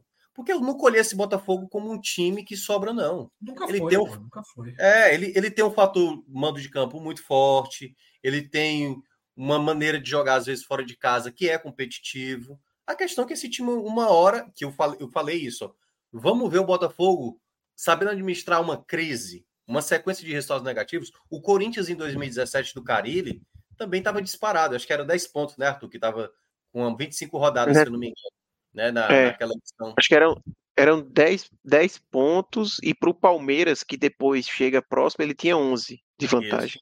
Que aí teve aquele duelo, que eles estavam a cinco pontos, se o Palmeiras tivesse vencido, ficaria a dois. O Corinthians acaba vencendo e praticamente ali sela o título. Então, eu ainda acho muito precoce, porque a gente não tem um perseguidor firme. Mas, e aí o que o Fred acabou de citar, o Bragantino, dessas equipes aí que estão no campeonato, ela só está focada com a Série A. Tudo bem que o Grêmio também tá, mas é a equipe que tem menos, menos pressão, sabe? Para buscar o Botafogo. O Grêmio, por exemplo, ele tem uma pressão. Não, ele joga, ele joga mal fora de casa, né? Ele podia ter perdido para Fortaleza agora no sábado. Ah, o Palmeiras tem problemas seríssimos no seu As elenco. assim, reservas do Fortaleza. as reservas do Fortaleza, Sempre isso. bom, sempre bom É. pontuar. É, o Palmeiras tem problema no elenco, assim, não acho o elenco do Palmeiras. o- né, são muito garotos e tal, e para um momento desde recuperação acho meio difícil. Eu acho que está muito focado na Libertadores. Claro, se, se o Palmeiras cai para o Boca Júnior já nesse meio de semana, já muda para o Botafogo, porque aí é um Palmeiras já tentando, obviamente, tentar ir buscar né, o título. É, Flamengo ainda sem técnico, acho muito incerto. Então, assim, dos, não vejo nesse exato momento um perseguidor de maneira real. Pode ser que o Palmeiras possa se tornar ainda o perseguidor, se por acaso der errado a Libertadores. Se por acaso o Boca Juniors eliminar o Palmeiras no jogo da quinta-feira. Eu estava até conversando com, com o Minhoca antes da gente entrar ao vivo aqui, né? Que eu discordo um pouquinho de Minhoca do ponto de que eu acho, eu, eu sendo o Botafogo, eu pensaria seriamente na demissão de Bruno Lage e não tanto pelo trabalho técnico, mas porque ele, ele me dá a impressão assim de que não não aguenta pressão, sabe? Não aguenta pressão de ser favorito, de estar em de ser o holofote do campeonato, de jogar dentro de casa sempre com aquela obrigação de vencer, porque tá com, com o título ali encaminhado e não pode cometer vacilos assim. E me preocupa, pensando sobre o ponto de vista do Botafogo, se ele vai conseguir comandar, sabe, esse, esse time e essa reviravolta que o Botafogo vai ter que dar. Porque, assim, claramente o Botafogo entrou numa má fase e eu acho que essa oscilação todo mundo esperava. Ninguém imaginava que o Botafogo ia fazer aquele campeonato que vinha fazendo durante o campeonato inteiro. Porque se fizesse aquilo, ia ser mais pontos do que o. ia ter mais pontos que o Flamengo em 2019, talvez. Porque era muito absurda a campanha que vinha fazendo. Mas o problema é que o Botafogo chegou hoje numa situação em que ele vai ter que dar uma resposta. E eu acho que o paralelo com o Corinthians de 2017 ele é muito justo, porque são equipes que tiveram uma campanha muito semelhante até esse momento do campeonato. E o Corinthians ele conquista o título a partir do momento que ele chega numa decisão e ele dá a resposta. No caso, a decisão ali foi contra o Palmeiras. né? Ele, nesse momento, como o Minhoca até falou, ele, ele tinha um conforto maior na liderança em relação à pontuação, mas com poucas rodadas. Eu, a gente está na 25, né? Eu acho que o jogo com o Palmeiras é na 32 rodada. Então, sete rodadas depois, ele perde uma gordura que antes era de 11 pontos, vira 5 pontos. E aí ele tem uma decisão contra o Palmeiras e ele vence. Ali é que ele confirma basicamente o título. Então, o Botafogo ele vai ter uma sequência, como o Minhoca bem falou, nesse bloco 6 de confrontos diretos. Ele vai ter o Palmeiras, vai ter o Grêmio, vai ter o, o Red Bull Bragantino. E se ele seguir nessa toada de ter um Botafogo oscilante, não obrigatoriamente um Botafogo que não vence ninguém, mas se ele seguir oscilante, né, sem ter uma campanha como ele vinha tendo de vencer todas as partidas, tem uma grande sequência de vitórias, como ele chegou a ter seis vitórias seguidas, etc. Ele tende a chegar nessas rodadas numa situação em que ele perdendo o confronto direto vai ficar muito é, acessível para o adversário. Né? Então ele vai ter que dar uma confirmação ali é, da, da sua força para se manter bem. E eu, pensando sobre o ponto de vista do Botafogo, não sei se Bruno Lage é o treinador que me passa essa confiança, não só pelo trabalho dentro de campo, mas pela postura fora dela, principalmente. Né? A, aquela declaração dele depois de perder para o Flamengo, assim, uma derrota. Sabe lá quantas rodadas e o cara disse que coloca o, o, carga à disposição. Hoje saiu aplaudindo a torcida e eu tive a mesma sensação de Vilani, narrador do, do Sport TV. Eu acho que não era uma ironia as vaias para ele. Eu acho que ele estava aplaudindo o comportamento da torcida ao longo da partida, a presença. Não me pareceu. Foi uma coisa como diz assim: pode me vaiar, mas vocês estão de parabéns é. hoje, não tem problema em me vaiar. Eu vi dessa forma. Não, não, não mas ele parece não ter essa postura né, de deboche, assim.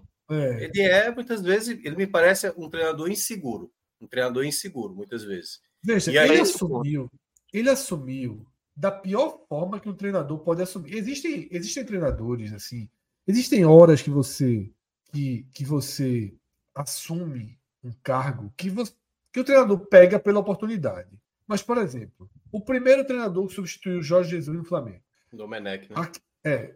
É muito mais aquela, a perder que a ganhar, né? Exatamente. Aquele momento em que Eduardo Batista assume o Palmeiras, eu acho que com a saída de Cuca, se não me engano. Acho que foi. Tinha, por voando, vencendo tudo no Palmeiras, vou parar um tempo. Como e sempre. Agora, é, e essa ano passado, Botafogo, Fred. Ano passado, quando o Dorival sai do Ceará, falaram muito assim, Marquinhos Santos, só não mexe naquilo que já está dando certo. Ele não conseguia reproduzir nem perto. É. E depois a gente viu o que aconteceu. É horrível você pegar esse, esse cargo. É horrível, é horrível. Porque vai ficar. Veja dele... só, o, o, Botafogo vai ter o seu Jorge Jesus, né? Tudo que der errado daqui para frente é.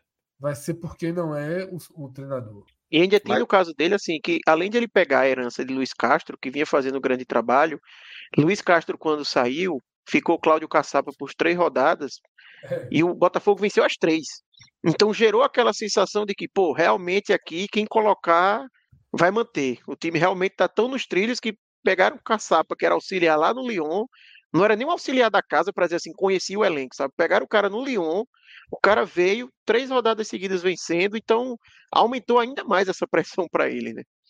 Total, perfeito, perfeito. É o que acontece de certa forma com o Santos hoje, né? Que também está meio que se resolvendo dessa maneira. Mas o, o, um detalhe que o Arthur lembrou aí, né, do, do jogo do Palmeiras, que esse Botafogo e Palmeiras aí, o melhor para o Botafogo é o Palmeiras na final, né? De mais uma final da Libertadores, porque aí seria o jogo que antecipa a final da Libertadores. A rodada 31 é que antecipa a final da Libertadores. É o meio de semana. Esse Botafogo e Palmeiras está agendado para a final, né? Que vai ser no sábado.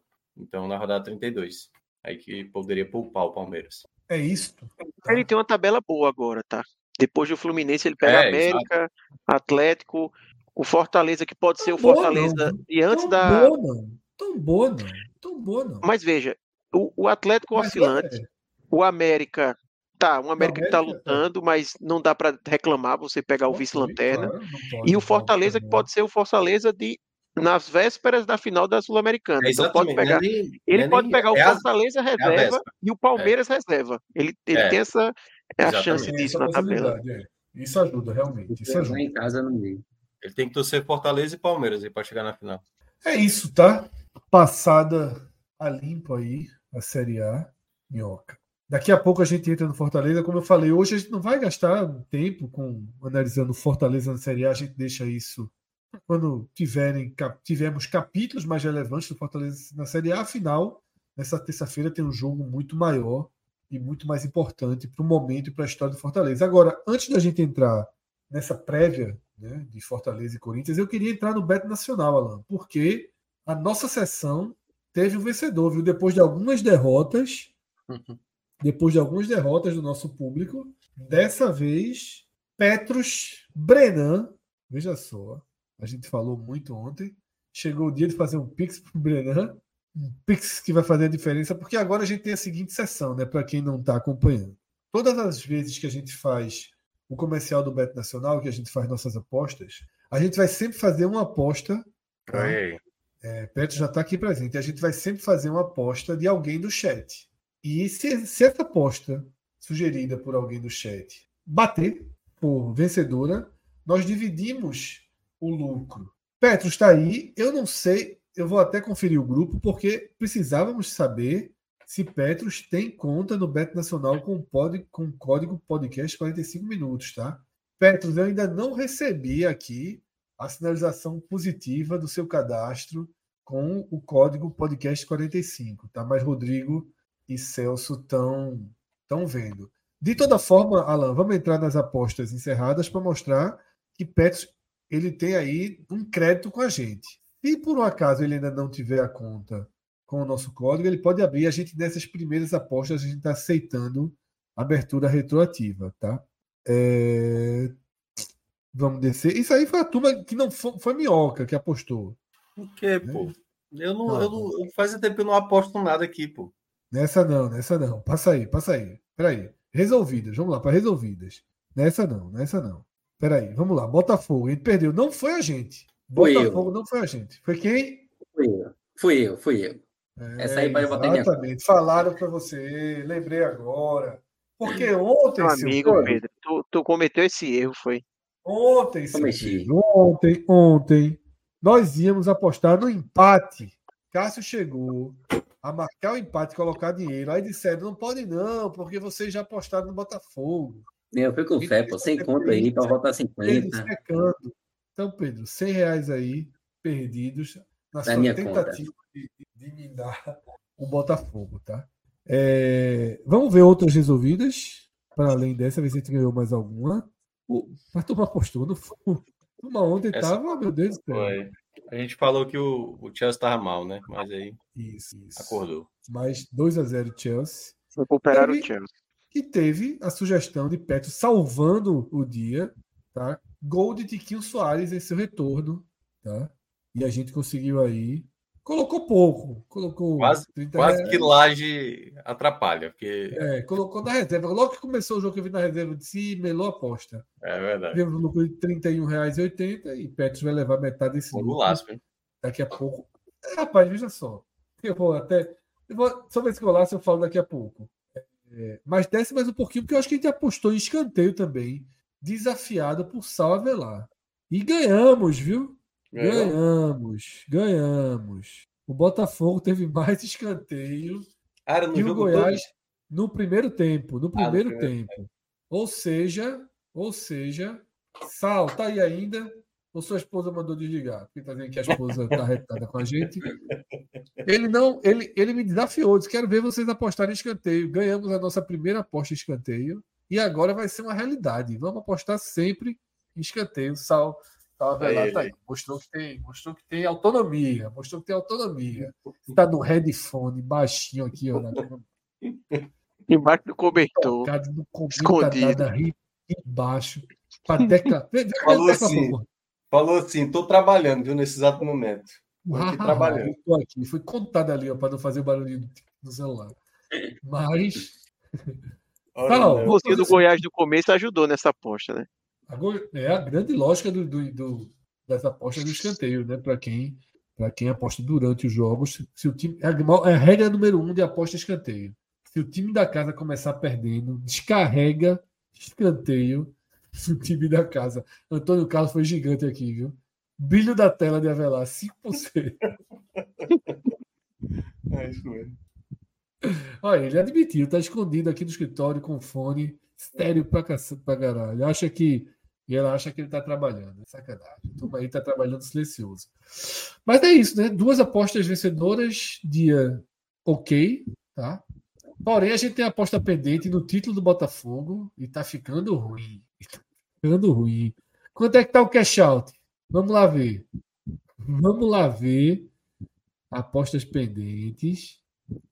Tem cash out aí? Como é que é? Eu não sou, trabalho muito cash out, não. Eu sou da linha de Cássio. Aí, Peraí, vamos né? Recupera. Não está pagando vamos nada ainda. Dá para dar um cash out do esporte? Eu vou dar o cash out do esporte, salvar 100 reais ali. Com certeza. Não, tá perdendo 10. Então. Tá perdendo? Ah, rapaz, é melhor perder 10 do que perder 100, né? Oh, até o Vitória tá. Tão, não estão confiando nem no Vitória. Mas é, a tabela do Vitória é foda, esse Juventude chegando. Eu não vou dar o cash out do esporte hoje, não. Vamos deixar esse debate para. Tem que ter outros, outros elementos aqui da tela. Vocês não são. Vocês não são os elementos Vocês não são os elementos ideais para gente, a gente debater esse cash out, não. Vamos apostar na final da Sul-Americana, tá? Vamos apostar. Na, desculpa, na semifinal. Eu já chamei esse jogo de final da Sul-Americana ao é longo das você... É porque na, quando, foi, quando foi na sua vez também era Corinthians e era final, aí você está confundido. É, não, e era dois é jogos. Porque, é porque assim, a sensação, algum tempo de quem ganhar esse jogo ficar com o título é grande, né? Mas mais pegando a LDU fora da altitude, ajuda. É, né? Exatamente. Tem, Vamos clicar dentro desse jogo. Americana, Como é, Pedrão? Tem título da Sul-Americana? Aposta, apostar no campeão da Sul-Americana? Deve ter, não sei. Mas vamos, vamos, vamos, como diria Jack, por parte. Vamos lá. Clica aí nesse Fortaleza e Corinthians, por favor. Fortaleza, Fortaleza muito favorito, tá? Antes de mais nada, antes de até de seguir a aposta, só deixando claro, a gente debate daqui a pouquinho, quando a gente vai fazer a prévia do jogo, mas já temos um tema para debater, tá? 1.74 e 4.92. 1.74 e 4.92 o Corinthians, tá? A gente vai debater isso daqui a pouco. Desce um pouco para a gente ver se tem alguma aposta interessante aí por baixo. Eu gosto logo de escanteio, vou logo em escanteio daqui a pouco. Que agora meu negócio é escanteio. Ambos marcam, não, né? Corinthians vai jogar fechadinho. Hum, é. Mano Menezes. Ambos marcam é bem difícil. Um 0x0 é uma aposta boa, hein? Um 0x0. Mas também não acho, acho que sai igual amanhã. Pagando 6,98. 10 reais. 10 reais. 0 é a mesma coisa que colocar que o Corinthians classifica, né? Porque nos pênaltis contra Cássio é chato. Acho que o Fortaleza tem que ganhar no tempo normal amanhã. Sobe ali um pouquinho, sobe ali um pouquinho. E só rapidinho, primeiro só gol nenhum. Esse detalhe, eu acho engraçado isso. O 0x0 paga 6 e pouco. O primeiro gol nenhum paga 8,66. É muito melhor apostar no primeiro gol nenhum, né? Os sites às vezes cometem esses deslizes, você tem que estar ligado. Minhoca, deixa eu apostar 10 aí no, no, no, Ninguém faz gol. Pode apostar, pô. Só tô dizendo que eu acho que amanhã sai gol. Aí não, aí não. No lado ah, de cima. Que é lá no outro, pô, que é o 8 lá. É, é, o de 8, que é o de 8. Não, não, jovem. Pelo não, amor de Deus. Não, não. Salva, suba mais, ninguém faz gol. primeiro nenhum gol aí. Ali, ó, nenhum, ó. Primeiro gol, nenhum. Eu vou só para mostrar ao nosso público oportunidades, tá? Um erro aí do nosso patrocinador, porque deu uma, uma cotação muito maior para o nenhum do que para o menos de meio e para o 0 a 0 tá? Eu iria escanteio.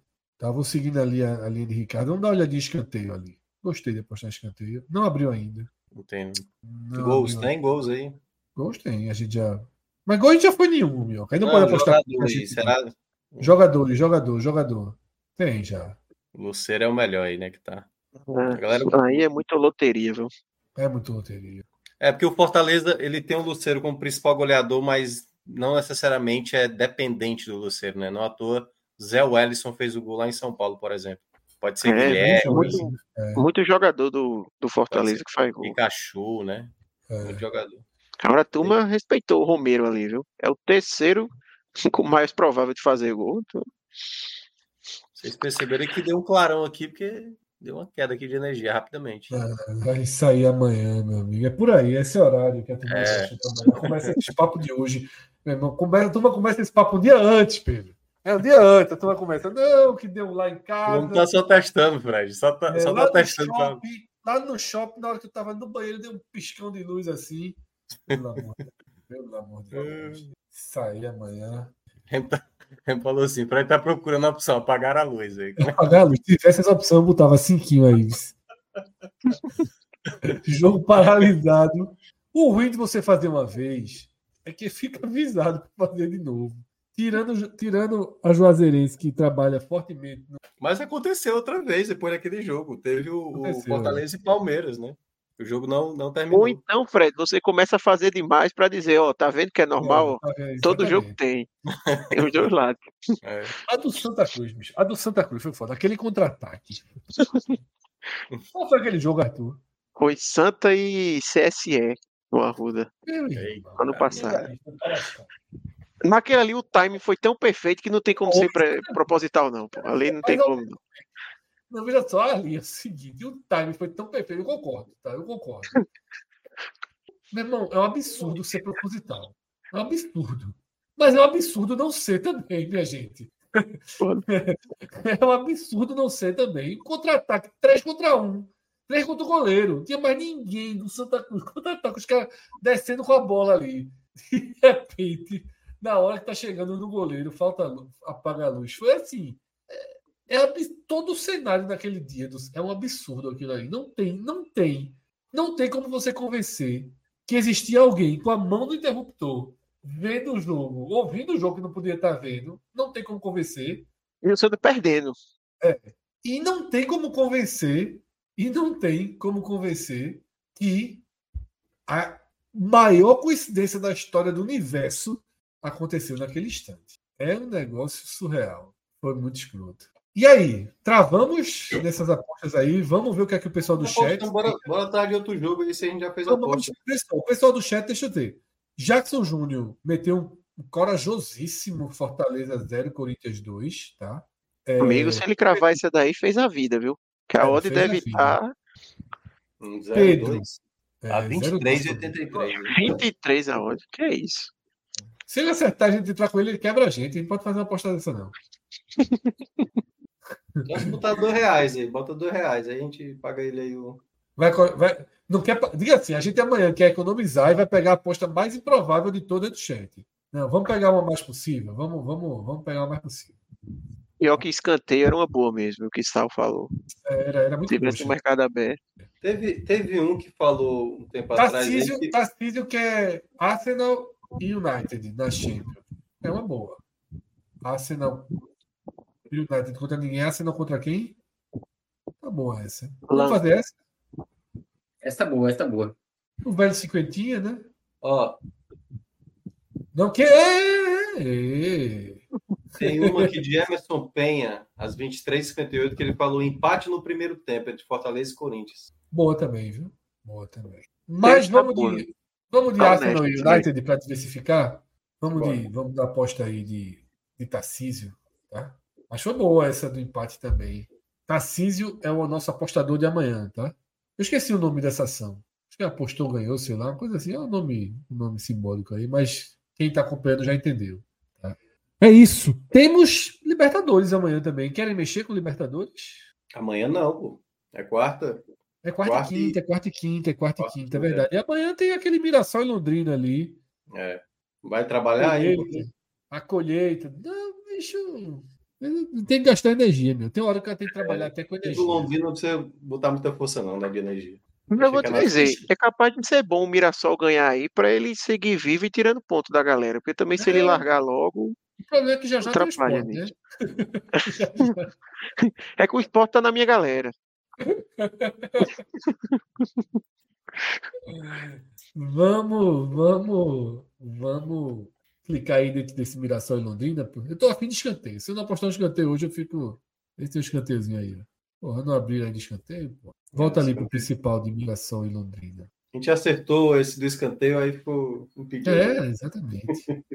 Empate em Londrina. Não, deixa quieto. Tá apostado já. O que a gente tem tinha que fazer, a gente já fez, tá? É isso? Bet Nacional, código podcast 45. Tá? Importantíssimo para apoiar o nosso projeto. Porque né? Sempre que a gente tem nosso público abrindo contas, naturalmente é, é uma resposta importante, tá? Mas eu sempre faço o sempre faço o conselho de que é, quem quiser entrar nesse universo de apostas, faça de forma muito consciente. Tá? Só faça se for um dinheiro que está sobrando, um dinheiro que você usaria para qualquer outra diversão. Tá? Eu sempre, sempre dou o exemplo do, de um jogo de videogame, né? que custa 200 reais, 300 reais, eu mesmo não gosto de videogame, eu preferia colocar aí, você vai apostando e você vai. Esse joguinho, o cara que gosta dessa aposta que a gente fez aí mesmo. Arsenal e Manchester United.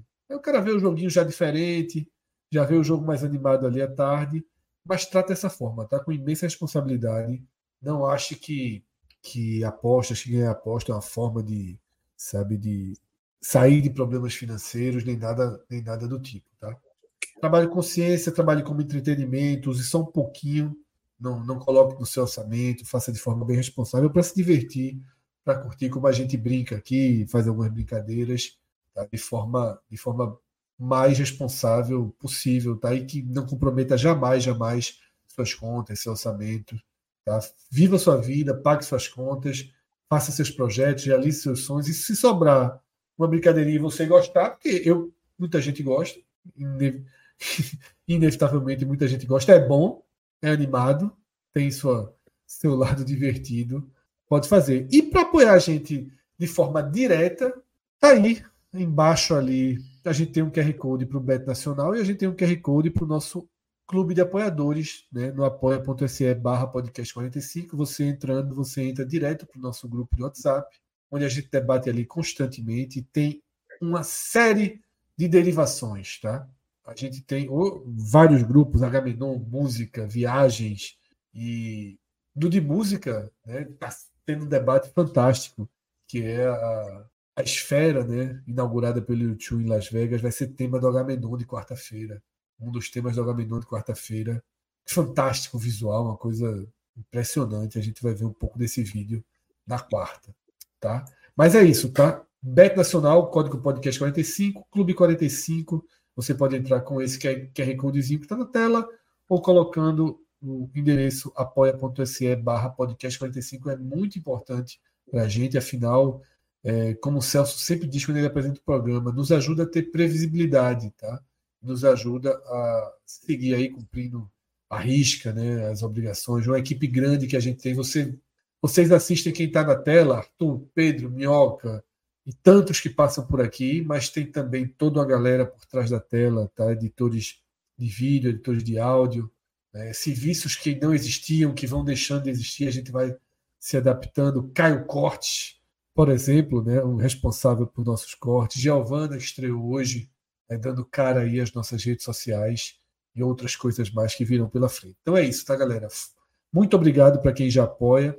Existem várias formas de dar uma força ao nosso trabalho e eu sei que vocês, sempre que podem, fazem uma, uma dão uma força para a gente. Como, por exemplo, Minhoca, sua especialidade, pedir likes, deixar o seu like aqui já é muito importante, seguir o nosso canal, se inscrever no nosso canal, ativar sininho e tudo isso que os apresentadores costumam pedir e a gente costuma esquecer de pedir, mas que a gente está fazendo um esforço danado. Né? Eu mesmo não curti nossa live hoje, acabei de fazer isso agora a gente só tem 182 curtidas, com quase 300 pessoas assistindo nessa segunda-feira, tá? Então, porra, vai lá, curte.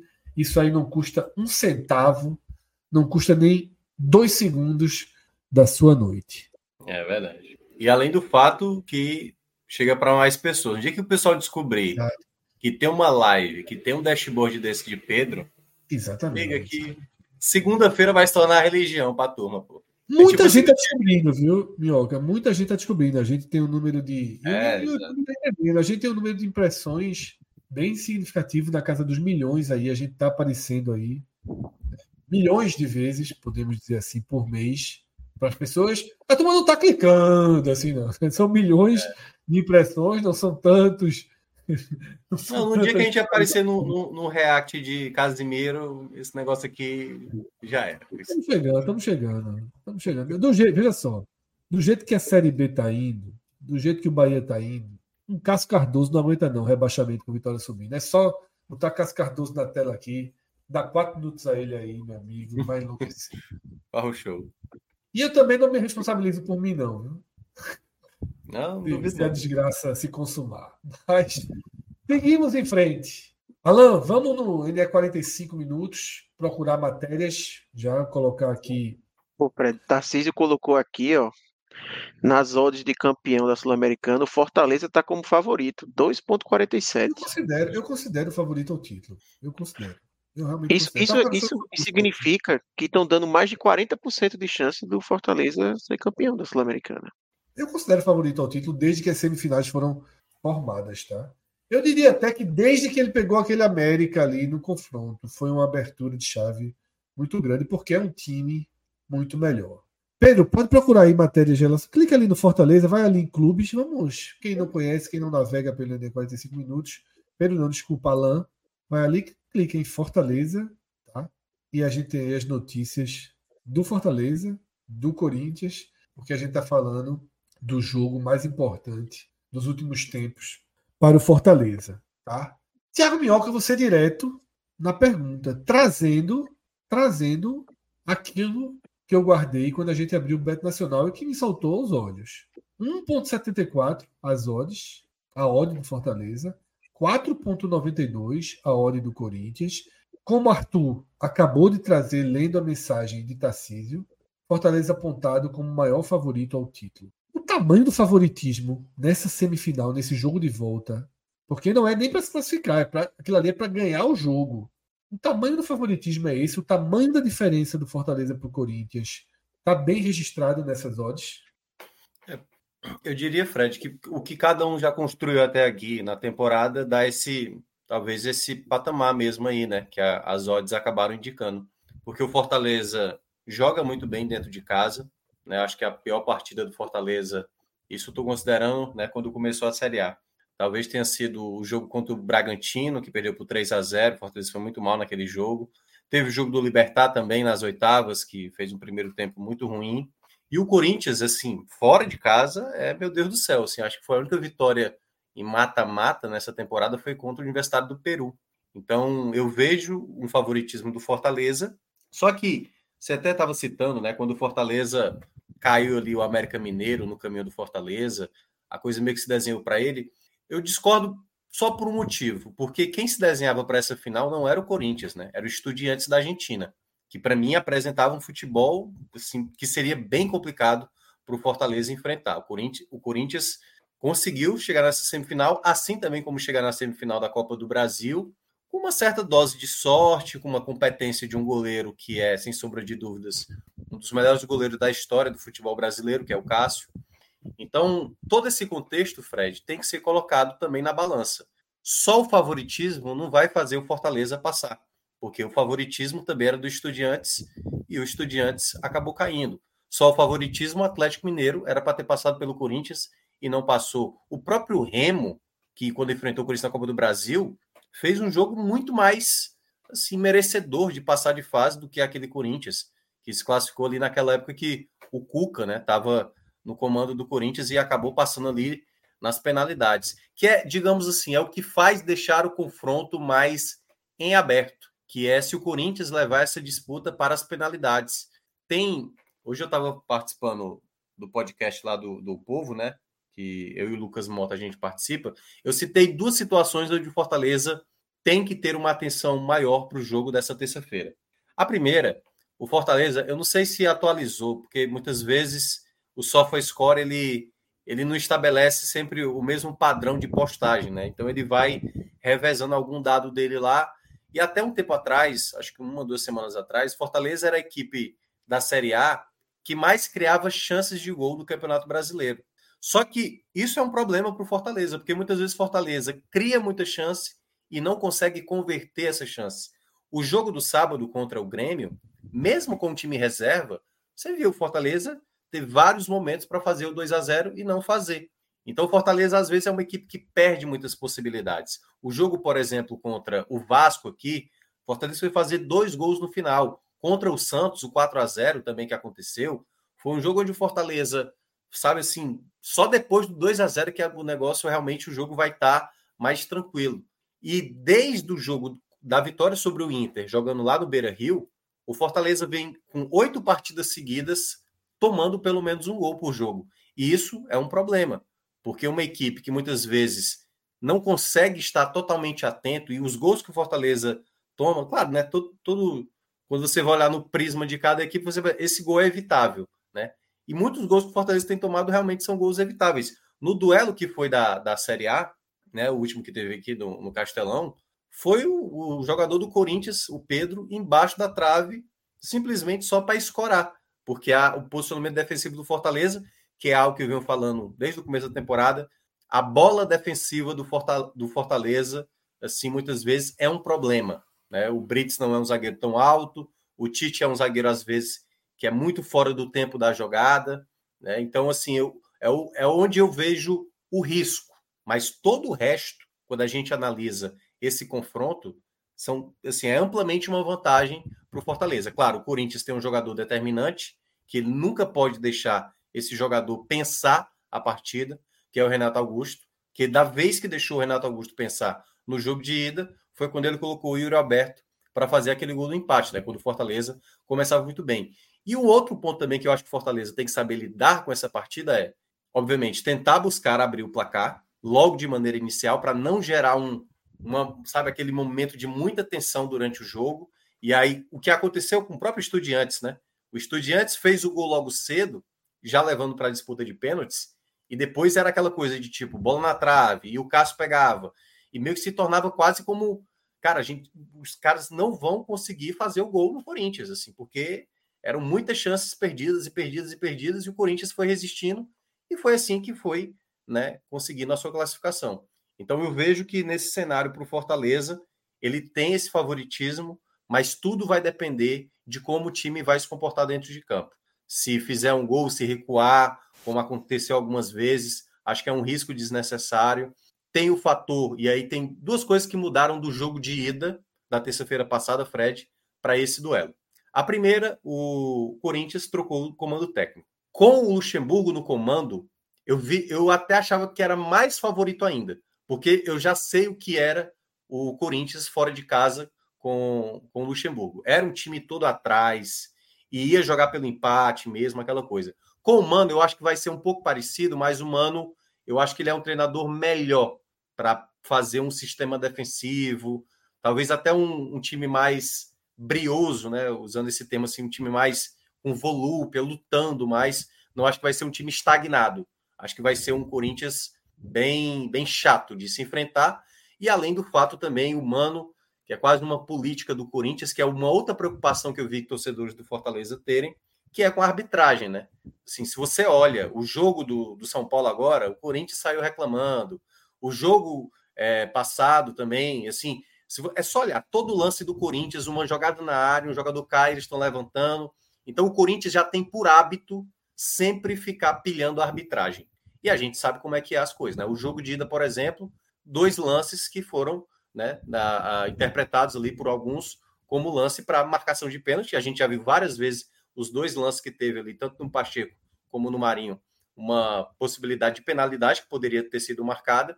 E isso, obviamente, para o jogo da volta, há uma preocupação se a arbitragem não vai ficar é, com, com essa coisa de olhar uma equipe talvez com mais peso internacional do que uma equipe que não tem muito, muito, muito costume, né? O Fortaleza está jogando pela primeira vez semifinal. E o outro ponto que teve de novidade da semana passada para esse que é a lesão do Marinho, que eu acho uma perda bem significativa. Marinho pode, você pode falar, um jogador muitas vezes que né, acaba fazendo muita firula, o próprio pênalti que ele acaba sofrendo no jogo passado, muita gente considera, e eu fui um deles, né, que ele acha que ele dá margem para uma interpretação de que não foi a penalidade. É, o Marinho é um jogador que é muito agudo. Não à toa, desde a chegada dele no Fortaleza, ele já sofreu três penalidades. Então é um jogador muito importante, ele é mais agudo e tudo indica que vai ser o Pikachu esse jogador, né, para substituir ele no jogo de amanhã. Acho que é a única novidade que deve ter do jogo da terça-feira passada, o Pikachu que jogou no sábado e tal, mas deve ser ali o substituto imediato do Marinho que não deve atuar. Vamos lá, Minhoca. É, vou trazer aqui minha visão antes de passar para Pedro. É, a partir até da pergunta que eu mesmo joguei na mesa, né, da, de odds tão díspares, tão discrepantes entre Fortaleza e Corinthians. Eu acho que as odds revelam, sim, a distância que existe de potencial de futebol, potencial de atuação entre Fortaleza e Corinthians. falei isso antes e depois do primeiro jogo. O teto do Fortaleza é incomparavelmente maior do que o teto do Corinthians. Fortaleza pode chegar a um nível de desempenho que o Corinthians simplesmente não pode. O Corinthians não consegue. O Corinthians não consegue colocar um time inteiro reserva em campo e fazer o que o Fortaleza fez contra o Grêmio.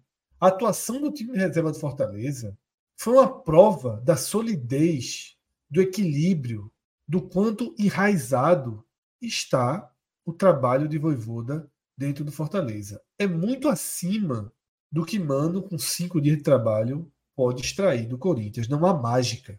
Tá? Não há um processo de mágica que faça com que Mano vai chegar e vai transformar alguns bons jogadores do Corinthians num time capaz de ter um teto de atuação elevado, como é o teto de atuação do Fortaleza. Porém, dito isso, eu não acho que a distância na hora que o árbitro apitar o início do jogo amanhã, é essa.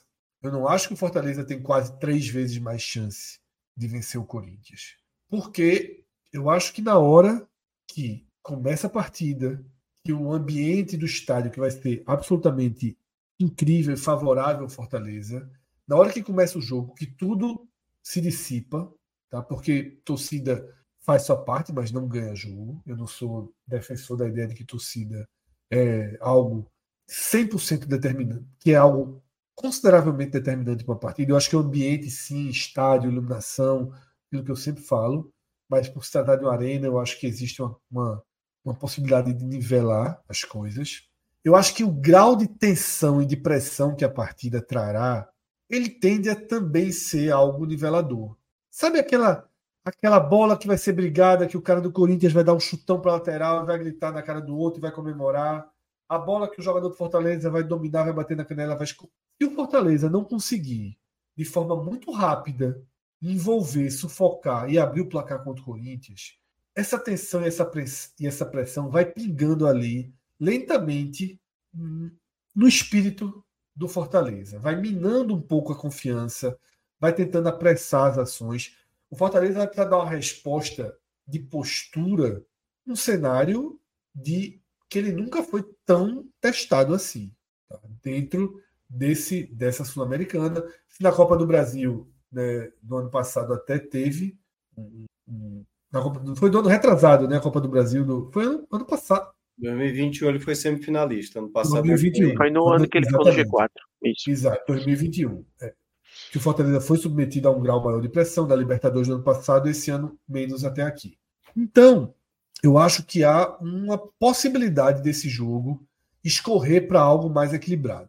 E aí, Renato Augusto, e aí, Fagner, peças extremamente rodadas do Corinthians, podem ser elementos para nivelar o jogo, para inverter jamais. Para inverter, eu não vejo cenário de inversão de Corinthians dominando, de Corinthians tendo mais chances. O Corinthians pode até ganhar o jogo, mas não vai ser dominando e tendo mais chances. Então eu vejo muito dessa forma, tá?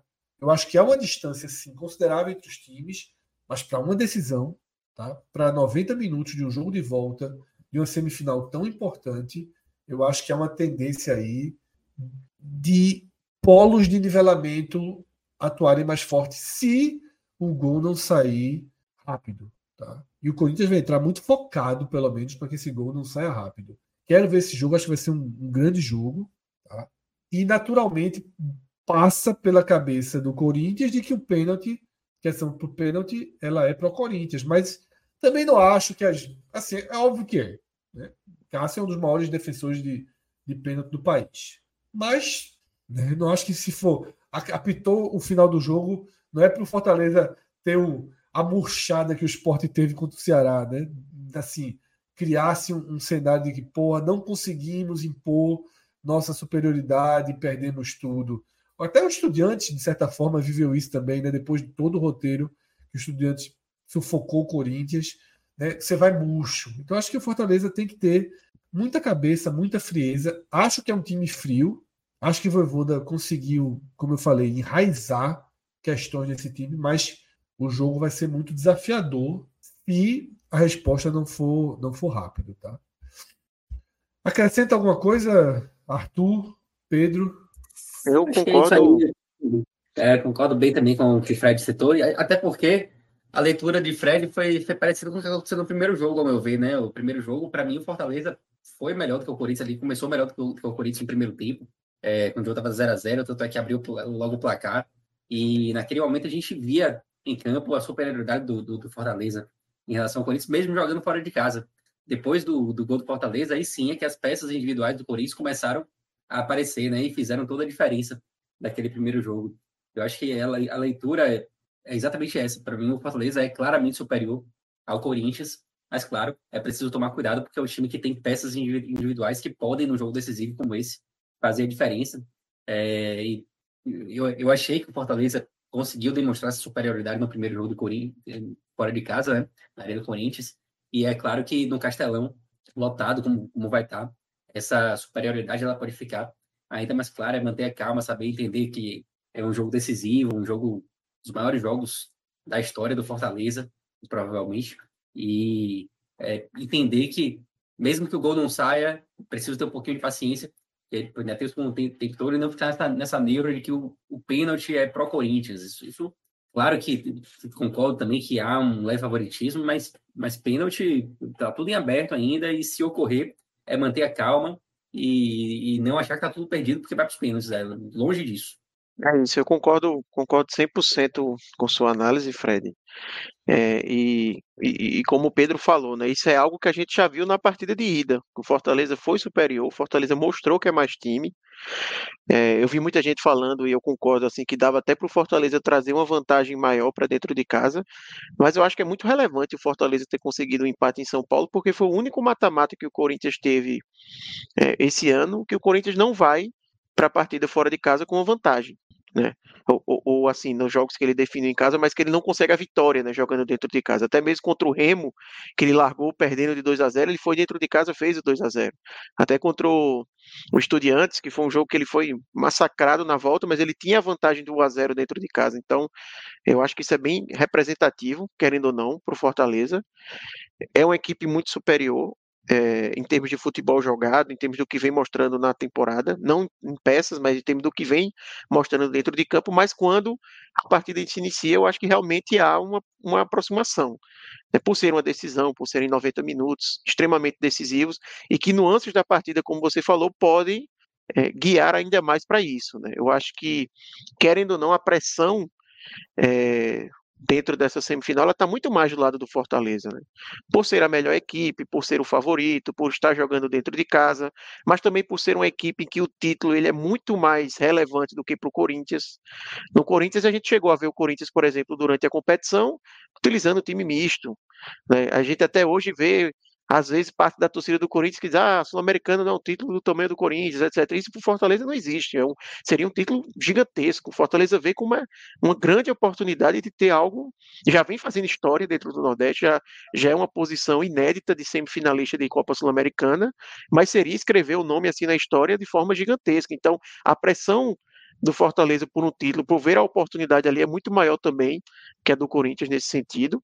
Além dessa questão dos pênaltis, que aí, assim, eu mesmo falei, né, que, que acho que o caminho para o Fortaleza é um, um ganhar no, no, tempo normal, mas óbvio que não tem nada garantido, né? Fred, você até falou, Fred, do exemplo ali do esporte na final da, da Copa do Nordeste, mas tenha certeza que o torcedor do Ceará também, quando acabou o jogo, não estava confiante também que a equipe ia passar nos pênaltis pelo histórico que tem Isso, né? e acabou passando, né? Então. Mas é porque murchou, é... o que eu quis falar foi do sentimento de, porra, meu irmão, a gente era tão melhor Sim. Como é que vai decidir isso no pênalti? Sobrou nos 90 minutos, né? Assim, é, tipo, é, murcha, né?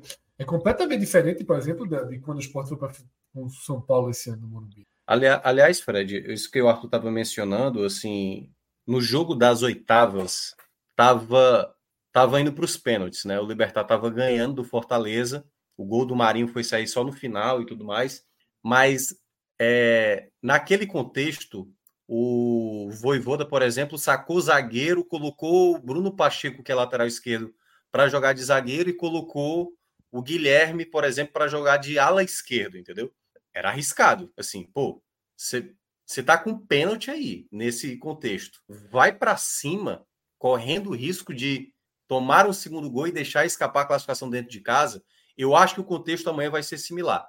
Se o jogo tiver empatado, os minutos finais a impressão que eu tenho é que o Voivoda vai fazer a mesma coisa que ele fez nas oitavas.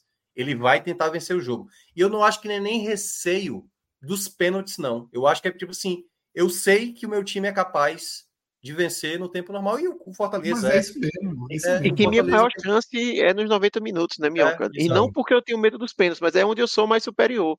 Isso, nos pênaltis a gente vai igualar, né? Querendo ou não. Ou, ou menos que isso, né? Querendo ou não, é, ia rir. Teve uma hora que Arthur estava no comentário dele que eu até ri, que foi o seguinte: quando ele falou que o Corinthians sempre fez as vantagens, né? E aí esse 1 a 1 transformaram o Cássio na vantagem dessa vez, né? O Corinthians está indo como se tivesse a vantagem. É. Essa, essa, essa, essa narrativa foi consolidada, pô. O Corinthians não conseguiu a vantagem em campo, mas se criou uma narrativa de que o Corinthians tem uma vantagem para o jogo. De que o empate é pró-Corinthians. Isso não existe. Isso. Isso não existe. É, o Ituano, o Ituano, assim, porque foram cinco disputas esse ano para o Corinthians, né? Ele ganhou quatro e perdeu a do Ituano, que foi no Paulista. Ele ganhou três na Copa do Brasil, Remo, América e Atlético Mineiro, e, e ganhou recentemente a do Estudiantes. Mas é isso, tá? É, foi, foi criou-se essa, essa, essa, essa narrativa que dá um para dar um, peso ali, né? Ao Corinthians, para talvez até para interferir mais diretamente no, na tensão que eu citei do jogo. Né? Eu queria ler alguns chats aqui e superchats, que a gente tem alguns, tá? Mas vou começar de um chat, tá? Porque sempre que a gente recebe é, novas novas pessoas conhecendo o nosso trabalho e, sobretudo, quando não é aqui do Nordeste, né, que é para onde a gente direciona o nosso foco, a gente aproveita para dar as boas-vindas né, e para agradecer a atenção com a gente e o carinho. E é o caso de Berenice, tá, que ela é gaúcha, a torcedora do Inter, mas, mas gosta de assistir as lives do nosso canal né, e elogia as posições coerentes dos componentes da live. Manda um abraço para todos nós. Eu retribuo o abraço, Berenice. Agradeço mais uma vez a atenção. Né?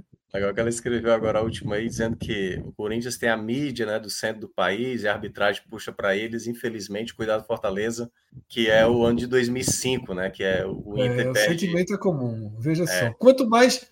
Quando você vai se distanciando do eixo, o sentimento nos une, né? É, o sentimento. É, é, tem uma, tem uma, tem uma, uma entrevista de, do Gaúcho, né? Humberto Gessinger, dos Dias do Havaí, que uma vez ele falou isso, né? Que ele, ele, ele disse que acha que, ah, inclusive musicalmente, existe o interior do Rio Grande do Sul tem uma semelhança com o interior do Nordeste, né? A história da sanfona utilizada de forma completamente diferente, uhum. mas tem na sanfona, né? Que eles lá chamam de gaita e a gaita de boca lá se chama gaita de boca, né? A sanfona chamam de gaita e a gaita chamam de gaita de boca, mas que tem elementos comuns. E eu acho que de fato no Brasil existe um pouco isso é, quando a gente está. Quem não está no eixo ali, quem não está. E o eixo, que o São Paulo, o eixo econômico do país, tem todo o histórico de eixo da mídia, né? E que gera esse sentimento. Às vezes a gente até eleva esse sentimento mais do que deveria. Às vezes a gente descarrega um pouco né, das nossas frustrações também nesse, nesse sentimento, um pouco de vitimismo, um pouco de. Mas tem muito histórico tem, tem. tem muito o histórico. Gol do Fortaleza, né? Você, você viu o primeiro gol do Fortaleza lá. Isso. Que o arbitragem. Histórico, histórico assim, demorou assim. muito para validar o gol do Fortaleza, um gol, um gol de fato que aconteceu do Zé Wellison ali. E aí se demorou Veja. tanto ali para confirmar. Então, assim, isso acaba sendo uma narrativa, muitas vezes. Eu entendo, muitas vezes, achar que ah, tá procurando desculpa, mas é um cuidado, assim também como os clubes do interior Cada estado né? sofrem com esporte, no, no Pernambucano, sofre com Fortaleza, no Campeonato Cearense. É natural, gente. O que a gente dá... viu, o que, é, mas o que a gente viu, aquele foi, foi, muito grave, a gente comentou rapidamente aqui. O que a gente viu naquele gol anulado do Grêmio, na verdade, no pênalti não marcado, ah, desculpa, do Grêmio contra o Corinthians, assim, é o que eu digo, o áudio, o áudio, ele é muito grave. Muito grave. Ele é muito grave. Não é nada que é dito diretamente, mas é o foco único em encontrar uma forma de não dar o pênalti. É. E, e, e, a escolha final é utilizando uma regra que não existe mais há alguns anos, pô. É Ninguém rebate, né, Fred? É. Assim, você vê que o cara fala lá, não, eu acho que o braço tá no natural, ele tá tirando o braço, e ninguém. Você vê um comentário assim por trás dizendo, não, mas não tá muito aberto, não, mas é. ele diz, não, não acho Porque, que não. E ninguém fundo, rebate, fundo, continua. Todos percebem o que está sendo feito, pô. Sim. É mais ou menos assim. É ó, será rápido, que né? dá? Será que dá para a gente não marcar? No fundo, o debate era assim. É. Tem alguma forma de não dar esse pênalti? Rolou, né? Jogaram, jogaram tanto, tanto que o, o, Grêmio fez uma penalidade com um toque de mão nesse jogo agora contra o Fortaleza, que quando você olha, é óbvio que é bem menos pênalti. É pênalti, mas é comparado ao que era do Yuri Alberto, que é uma mão aberta, o cara simplesmente abrindo assim. Então, quer ou não, é aquela coisa, a gente cita isso porque já tem um histórico, tem muitas vezes um olhar, mesmo sendo uma arbitragem de fora, porque eu acho que se fosse uma arbitragem brasileira, seria mais perigoso para o Fortaleza. Seria mais perigoso. Uma arbitragem de a arbitragem fora, de fora costuma ser mais permissiva com o jogo isso, duro. Isso, isso. isso mas isso mas a gente sabe que é aquela coisa, às vezes é uma incompetência mesmo. Né? Deu para ver isso também um pouco no primeiro jogo, que o Fortaleza se não houvesse o VAR, talvez não tivesse trazido o um empate. É... Me fugiu, eu ia fazer uma observação aqui, mas. Ah, lembrei. Porque a gente tá falando de pênalti, só que o último pênalti cobrado no Castelão, o jogador passou direto, caiu de bunda no chão, a bola foi, subiu. o gramado vão ter que escolher certinho o lado da cobrança, né, Mioca? Para não correr o risco de ter esses escorregões, né? É. Curiosamente, Pedro do Flamengo, que fez o gol contra o Bahia nesse final de semana, até falei aqui na live de sábado, ele também passou pela mesma situação. Ele fez o gol, só que ele escorregou e deu dois toques. E o gol na Exatamente. época. Foi, foi, foi muito boa a é. marcação. É... Foi contra o Fortaleza aquilo, foi? Foi contra o Fortaleza. Foi, era Chamusca ali que estava é, naquele eu jogo. Lembro, eu lembro, até... mesmo. É. Eu estava assistindo aquele jogo ao vivo. Foi 2000, 2020 para 2021, né? Naquele ano terminou em 2021. É. Naquele, é, essa questão do gramado, por exemplo, é, ficou um bom tempo parado, sem jogo na Arena Castelão, um bom tempo mesmo, e voltou nesse sábado. No primeiro jogo, esse contra o Grêmio, eu confesso que só esse lance assim foi o lance que o gramado, digamos, acabou sendo protagonista, né? Claro que a, a grama se soltou ali, mas não a ponto que estava antes, assim, que era algo bem mais horroroso. A grama saía e a areia subia e tudo mais. Eu acho que o, o gramado no sábado de boa. Ontem tá na hora do teve... Ceará e pro PV é, vez, aí ontem né? no jogo já foi um jogo de novo com mais, já começou a aparecer mais. E aí o jogo já é amanhã, terça-feira. Eu acho que o grande erro foi não terem tirado esse jogo do Grêmio e esse jogo do Ceará para colocar para o PV para ter uma preservação maior, ou ter escolhido um, ter negociado ali com os clubes. Um vai jogar agora no PV e o outro depois vai jogar o jogo o mais Ceará já está no PV e a partir de agora acho que o Ceará só deveria jogar no PV. É, eu também acho, também acho. Até porque hum. acaba sendo um custo mais, mais alto para o Ceará também jogar no Castelão. Mas enfim, é. é mais acessível até para o torcedor, né? É, é se bem que o torcedor não está querendo. preservação de gramado. Sim, você não vai ter público grande mesmo, de toda forma. É. Então, Mas assim, é, porque na, quando teve a tabela divulgada das quartas de final, o Castelão foi o que recebeu um asterisco, né? Que era para ter um certo cuidado. O Maracanã também está tendo muita preocupação, não à toa o Fluminense vai pagar uma multa também, né, pela qualidade péssima do gramado do jogo que foi contra o Internacional e já tinha pagado uma multa anterior. É... E aí fica essa dúvida se o gramado vai resistir muito bem. Perspectiva de amanhã, eu acho que é tal qual de hoje, não vai ter previsão de clima chuvoso nem nada. Então vamos ver quando realmente a bola rolar. A gente sabe que determinadas partes do campo acaba se desgastando quando tem uma sequência de jogos. Então, as áreas dos goleiros, ali onde tem um escanteio, geralmente, frente à área ali, técnica dos, dos treinadores também costuma o gramado ter uma dificuldade maior. Mas eu esperava, eu tinha uma perspectiva pior. Ontem, quando eu estava na Arena Castelão, eu falei, hoje vai começar a aparecer coisas graves. Mas eu acho que ficou ali na média. Ficou ali meio comprometido, mas nada a ponto de ser algo impraticável, como chegou a ter um certo momento a Arena Castelão. Antônio Reis lembra que se não fosse aquele escorregão de Pedro, Fortaleza teria sido rebaixado. Se aquele pontinho ali foi decisivo para salvar o Fortaleza e rebaixar quem, Pedro? Não, não deixa, deixa, deixa isso quieto, rapaz. Você mesmo, você mesmo. Pedro estava tranquilo ali, rapaz. Ah, quando eu percebo que alguém, de graça, que alguém está entrando no modo tranquilidade, a gente tem que chamar. A gente só chama de forma. É, tem que ser na cutucada mesmo.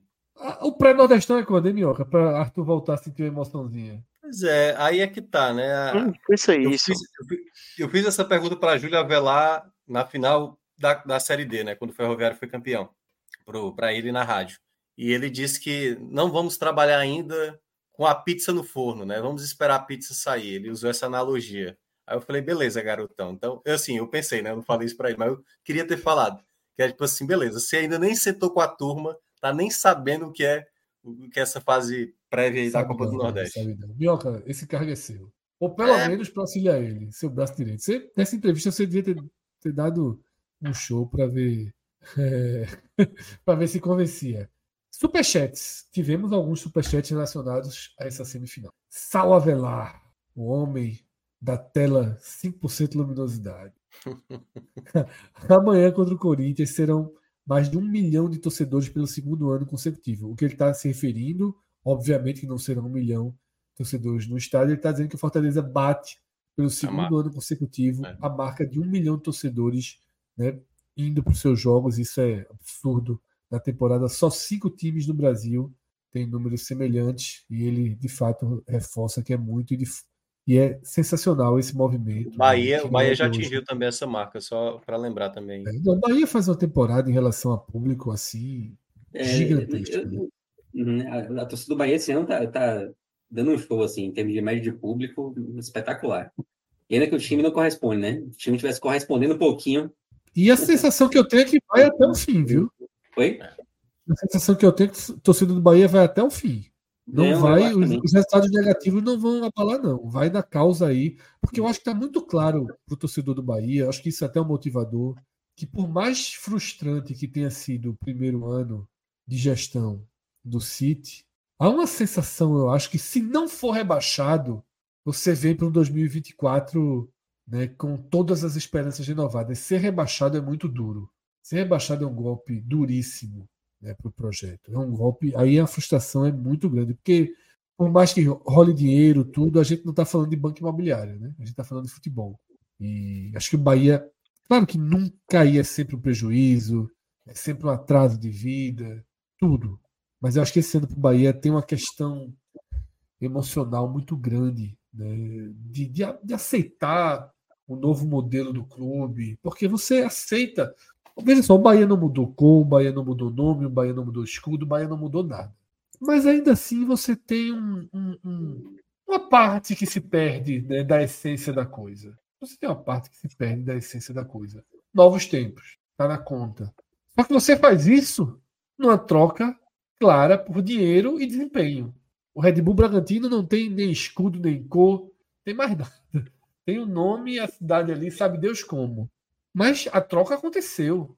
Virou um time de primeira página do brasileiro, virou um time que hoje a gente está aqui debatendo que ele pode ser campeão.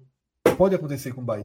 Eu, eu, repito, eu acho que assim, se eu pudesse escolher uma SAF para o meu time, eu escolheria o formato que o Bahia teve com o City. Eu acho seguro, protegido, moderno, mas um rebaixamento é, nessa, nessa, nessa altura do campeonato é uma sensação muito ruim, né, Pedro? Eu acho que é isso que está tão motivador para você botar porque assim você não a raiva não está acontecendo, né? A raiva está sendo guardada, canalizada para quando o resultado não vem. O time joga com apoio total, mesmo na, nas atuações negativas, né?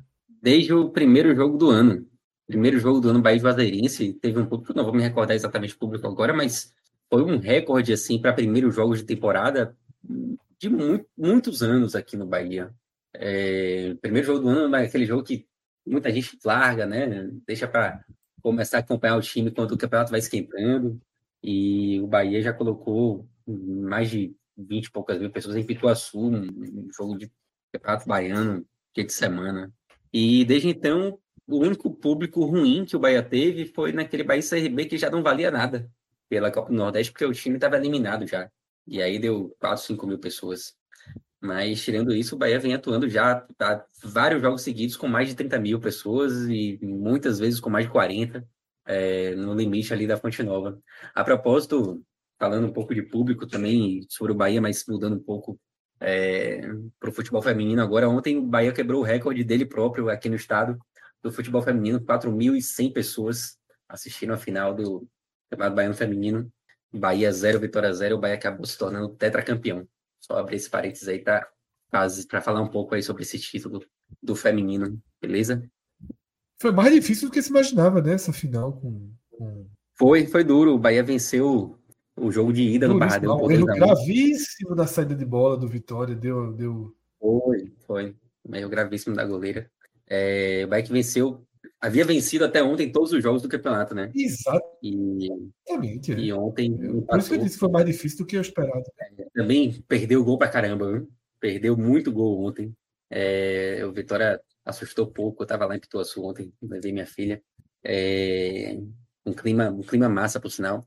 Mas o que o Bahia perdeu de gol ontem, meu irmão, foi brincadeira. E, e, e aquela coisa, o Vitória não chegou a assustar, mas sempre que no ataque, ali nos minutos finais, era um jogo tenso, né? A tensão vinha atuando no estádio, porque um golzinho ali podia mudar a história do campeonato, levar a decisão para os pênaltis. E poderíamos estar falando de uma, uma zebra até, né? Porque o investimento do Bahia no time feminino é muito maior hoje em dia do que, do que o Vitória. Vai que foi rebaixado na A2, mas ontem conseguiu é, levantar esse tetracampeonato. É isso, tem mais um superchat. Ricardo Souza. Seria exagero dizer que o Fortaleza tem o melhor time reserva do Brasil em entrosamento? Um dos. Exagero não é. Exagero não, não é. Exagero não. Até porque a gente já está pensando aqui, porque há uma queda. O Fluminense não tem, né? É, o Fluminense não tem. O Flamengo não tem nem do, do É, o, Flamengo tem um elenco absurdo, isso aí, Muito claro. Mas ele está falando a palavra entrosamento, né? E aí eu e acho é que. Palmeiras é... ou Fortaleza, né? É. Mas eu, eu, eu vejo assim, o Fortaleza ele montou esse ano um, um elenco com mais qualidade. Foi o, o Cássio ontem, né, que mencionou, né, que o time reserva do Fortaleza de ontem poderia estar tá disputando uma Série B com favoritismo claro, assim, né? Melhor que os times da Série muito. B. É. Muito melhor. Muito. É. Compara e... o time, esse reserva do Fortaleza com o time do Novo Horizontino. Só para tu ter uma ideia. Não, é. Mas eu, eu, eu acho. É, mas é melhor que o Atlético Goianiense, é melhor, talvez não seja melhor que o Ceará do papel. Do papel, é. porque o Ceará é uma desgraça na minha execução, mas no é. papel. Mas essa questão é. do entrosamento, eu acho que aí entra muito o mérito do treinador que tem, né? Assim, o Voivoda, agora que ele está conseguindo estabelecer ali um time titular, que está mais definido, assim, mas ele sempre gerou muito elenco, sabe? Ele sempre deu. Por exemplo, o Fortaleza, quando tiver essas oito rodadas seguidas, quando voltar da, da, da FIFA, ele vai girar, fazer, fazer e vários. É, e é por isso que a resposta é essa. É, é. é por isso que é, que é aceitável essa resposta. Por isso que não é, é exagero a pergunta. Porque o Fortaleza joga com. roda muito jogador. É. Muito jogador. Você está vendo o time reserva de Fortaleza? Não se assuste se cinco entrarem em campo amanhã. Aliás, a, a, essa rodada agora mostrou, né? Ó, quem, quem tá, vai disputar no meio de semana aí. Palmeiras perdeu, Corinthians perdeu, Fluminense perdeu, Inter perdeu, Inter perdeu. Fortaleza empatou jogando muito bem contra o terceiro colocado, né? Que era o, o Grêmio. Para um adversário Agora... difícil. E pesa muito tempo de trabalho, né? Porque assim, eu acho que realmente quem conseguiria concorrer aí nessa disputa com o Fortaleza seria o Palmeiras. É. Mas é um time que também vem tendo problemas assim de elenco, né? É, o, obviamente o elenco, exatamente, o elenco do, do Palmeiras, obviamente, ele tem picos de qualidade muito maior do que o do Fortaleza, não se compara, mas é um elenco até mais reduzido do que o Fortaleza. Acho que o Fortaleza tem mais opções de jogadores assim nas posições, até do que o Palmeiras. O Palmeiras vem apostando muito na base, contratando pouco, enfim. É, é isso. Vamos encerrando por aqui, porque temos mais trabalho nessa terça-feira, tá? Inclusive, Celso Shigami, Cássio Zirpoli, Thiago Minhoca e eu estamos escalados para esse jogo, tá? Vamos acompanhar de perto, porque caso o Fortaleza se classifique, a gente tem mais do que um jogo para analisar, né? A gente tem um momento da história do futebol do Nordeste. Se o Fortaleza não se classificar, pode ser que, que a escalação mude pelo caminho.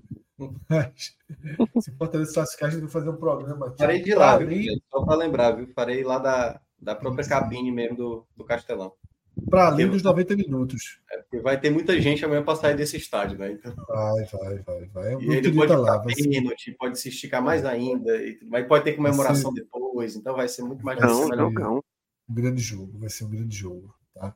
Arthur, Pedro, Thiago, Minhoca, valeu aí pela presença, pela participação, dedicação, atravessando aqui esse iníciozinho de madrugada, tá? E eu fecho o programa trazendo um pouquinho da nossa agenda. Eu sempre faço questão agora que a gente está tentando se reorganizar de novo, está tentando voltar a cumprir o que a gente promete, fazer os programas nos dias certos, nos horários quase certos. É. Tá? Quando eu vi o vídeo da Giovana dizendo os horários, eu falei, hum, tá bom. calma, calma. Hoje foi 10h30 e pouco, foi 30 minutos, mas enfim. Vamos fazer os dias primeiro? Vamos fazer dias. Vamos dias depois horários, tá? Mas é isso. Terça-feira, assim que acabar o jogo, né? Minutos ali, depois de acabar o jogo.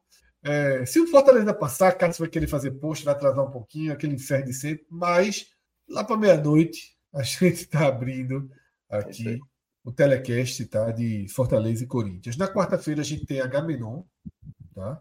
Agamenon pauta livre, a gente ainda está devendo alguns Agamenons, então temos muita coisa para ir atualizando. Na quinta, sexta e sábado, vocês vão ficar com saudades, que nós tivemos aí, vamos decretar aí, três dias. Tem uma programação, o Bahia joga no sábado, mas a gente puxa o debate do Bahia para o domingo, tá? Quando fecha a rodada. Vai ficar um joguinho que Minhoca já até nos falou ontem, né? Esse jogo vai ficar mais para frente. Então, a gente pega o, o, esse importantíssimo Goiás e Bahia, leva para análise no domingo e faz um, e faz um raio-x. que eu não vou conseguir ver esse jogo? Qual é a bronca? Ou qual é a coisa positiva? Um casamento, um casamento começa às 4 horas da tarde, mesma hora do jogo. Trabalha no celularzinho, não tem que trabalhar, né? Hoje, claro. Eu vou levar. e é isso, tá? Então, no sábado, quinta, sexta sábado, sem programa. Domingo, é... a gente vem com raio-x da Série A, foco nesse Bahia e Goiás. Vai ter o jogo de Fortaleza contra o América.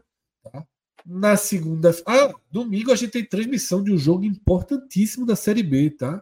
Vitória. Criciúma e Vitória, 6 horas, Dali App, transmissão ao vivo, tá? Com imagens de graça e sem delay. Na segunda-feira, faremos. Faremos. Minhoca tá aí rindo dos passos se aproximando da casa de Salvelar. Eu conheço Minhoca. Salvelar é ótimo, amigo. E... O nome tão brilho, viu?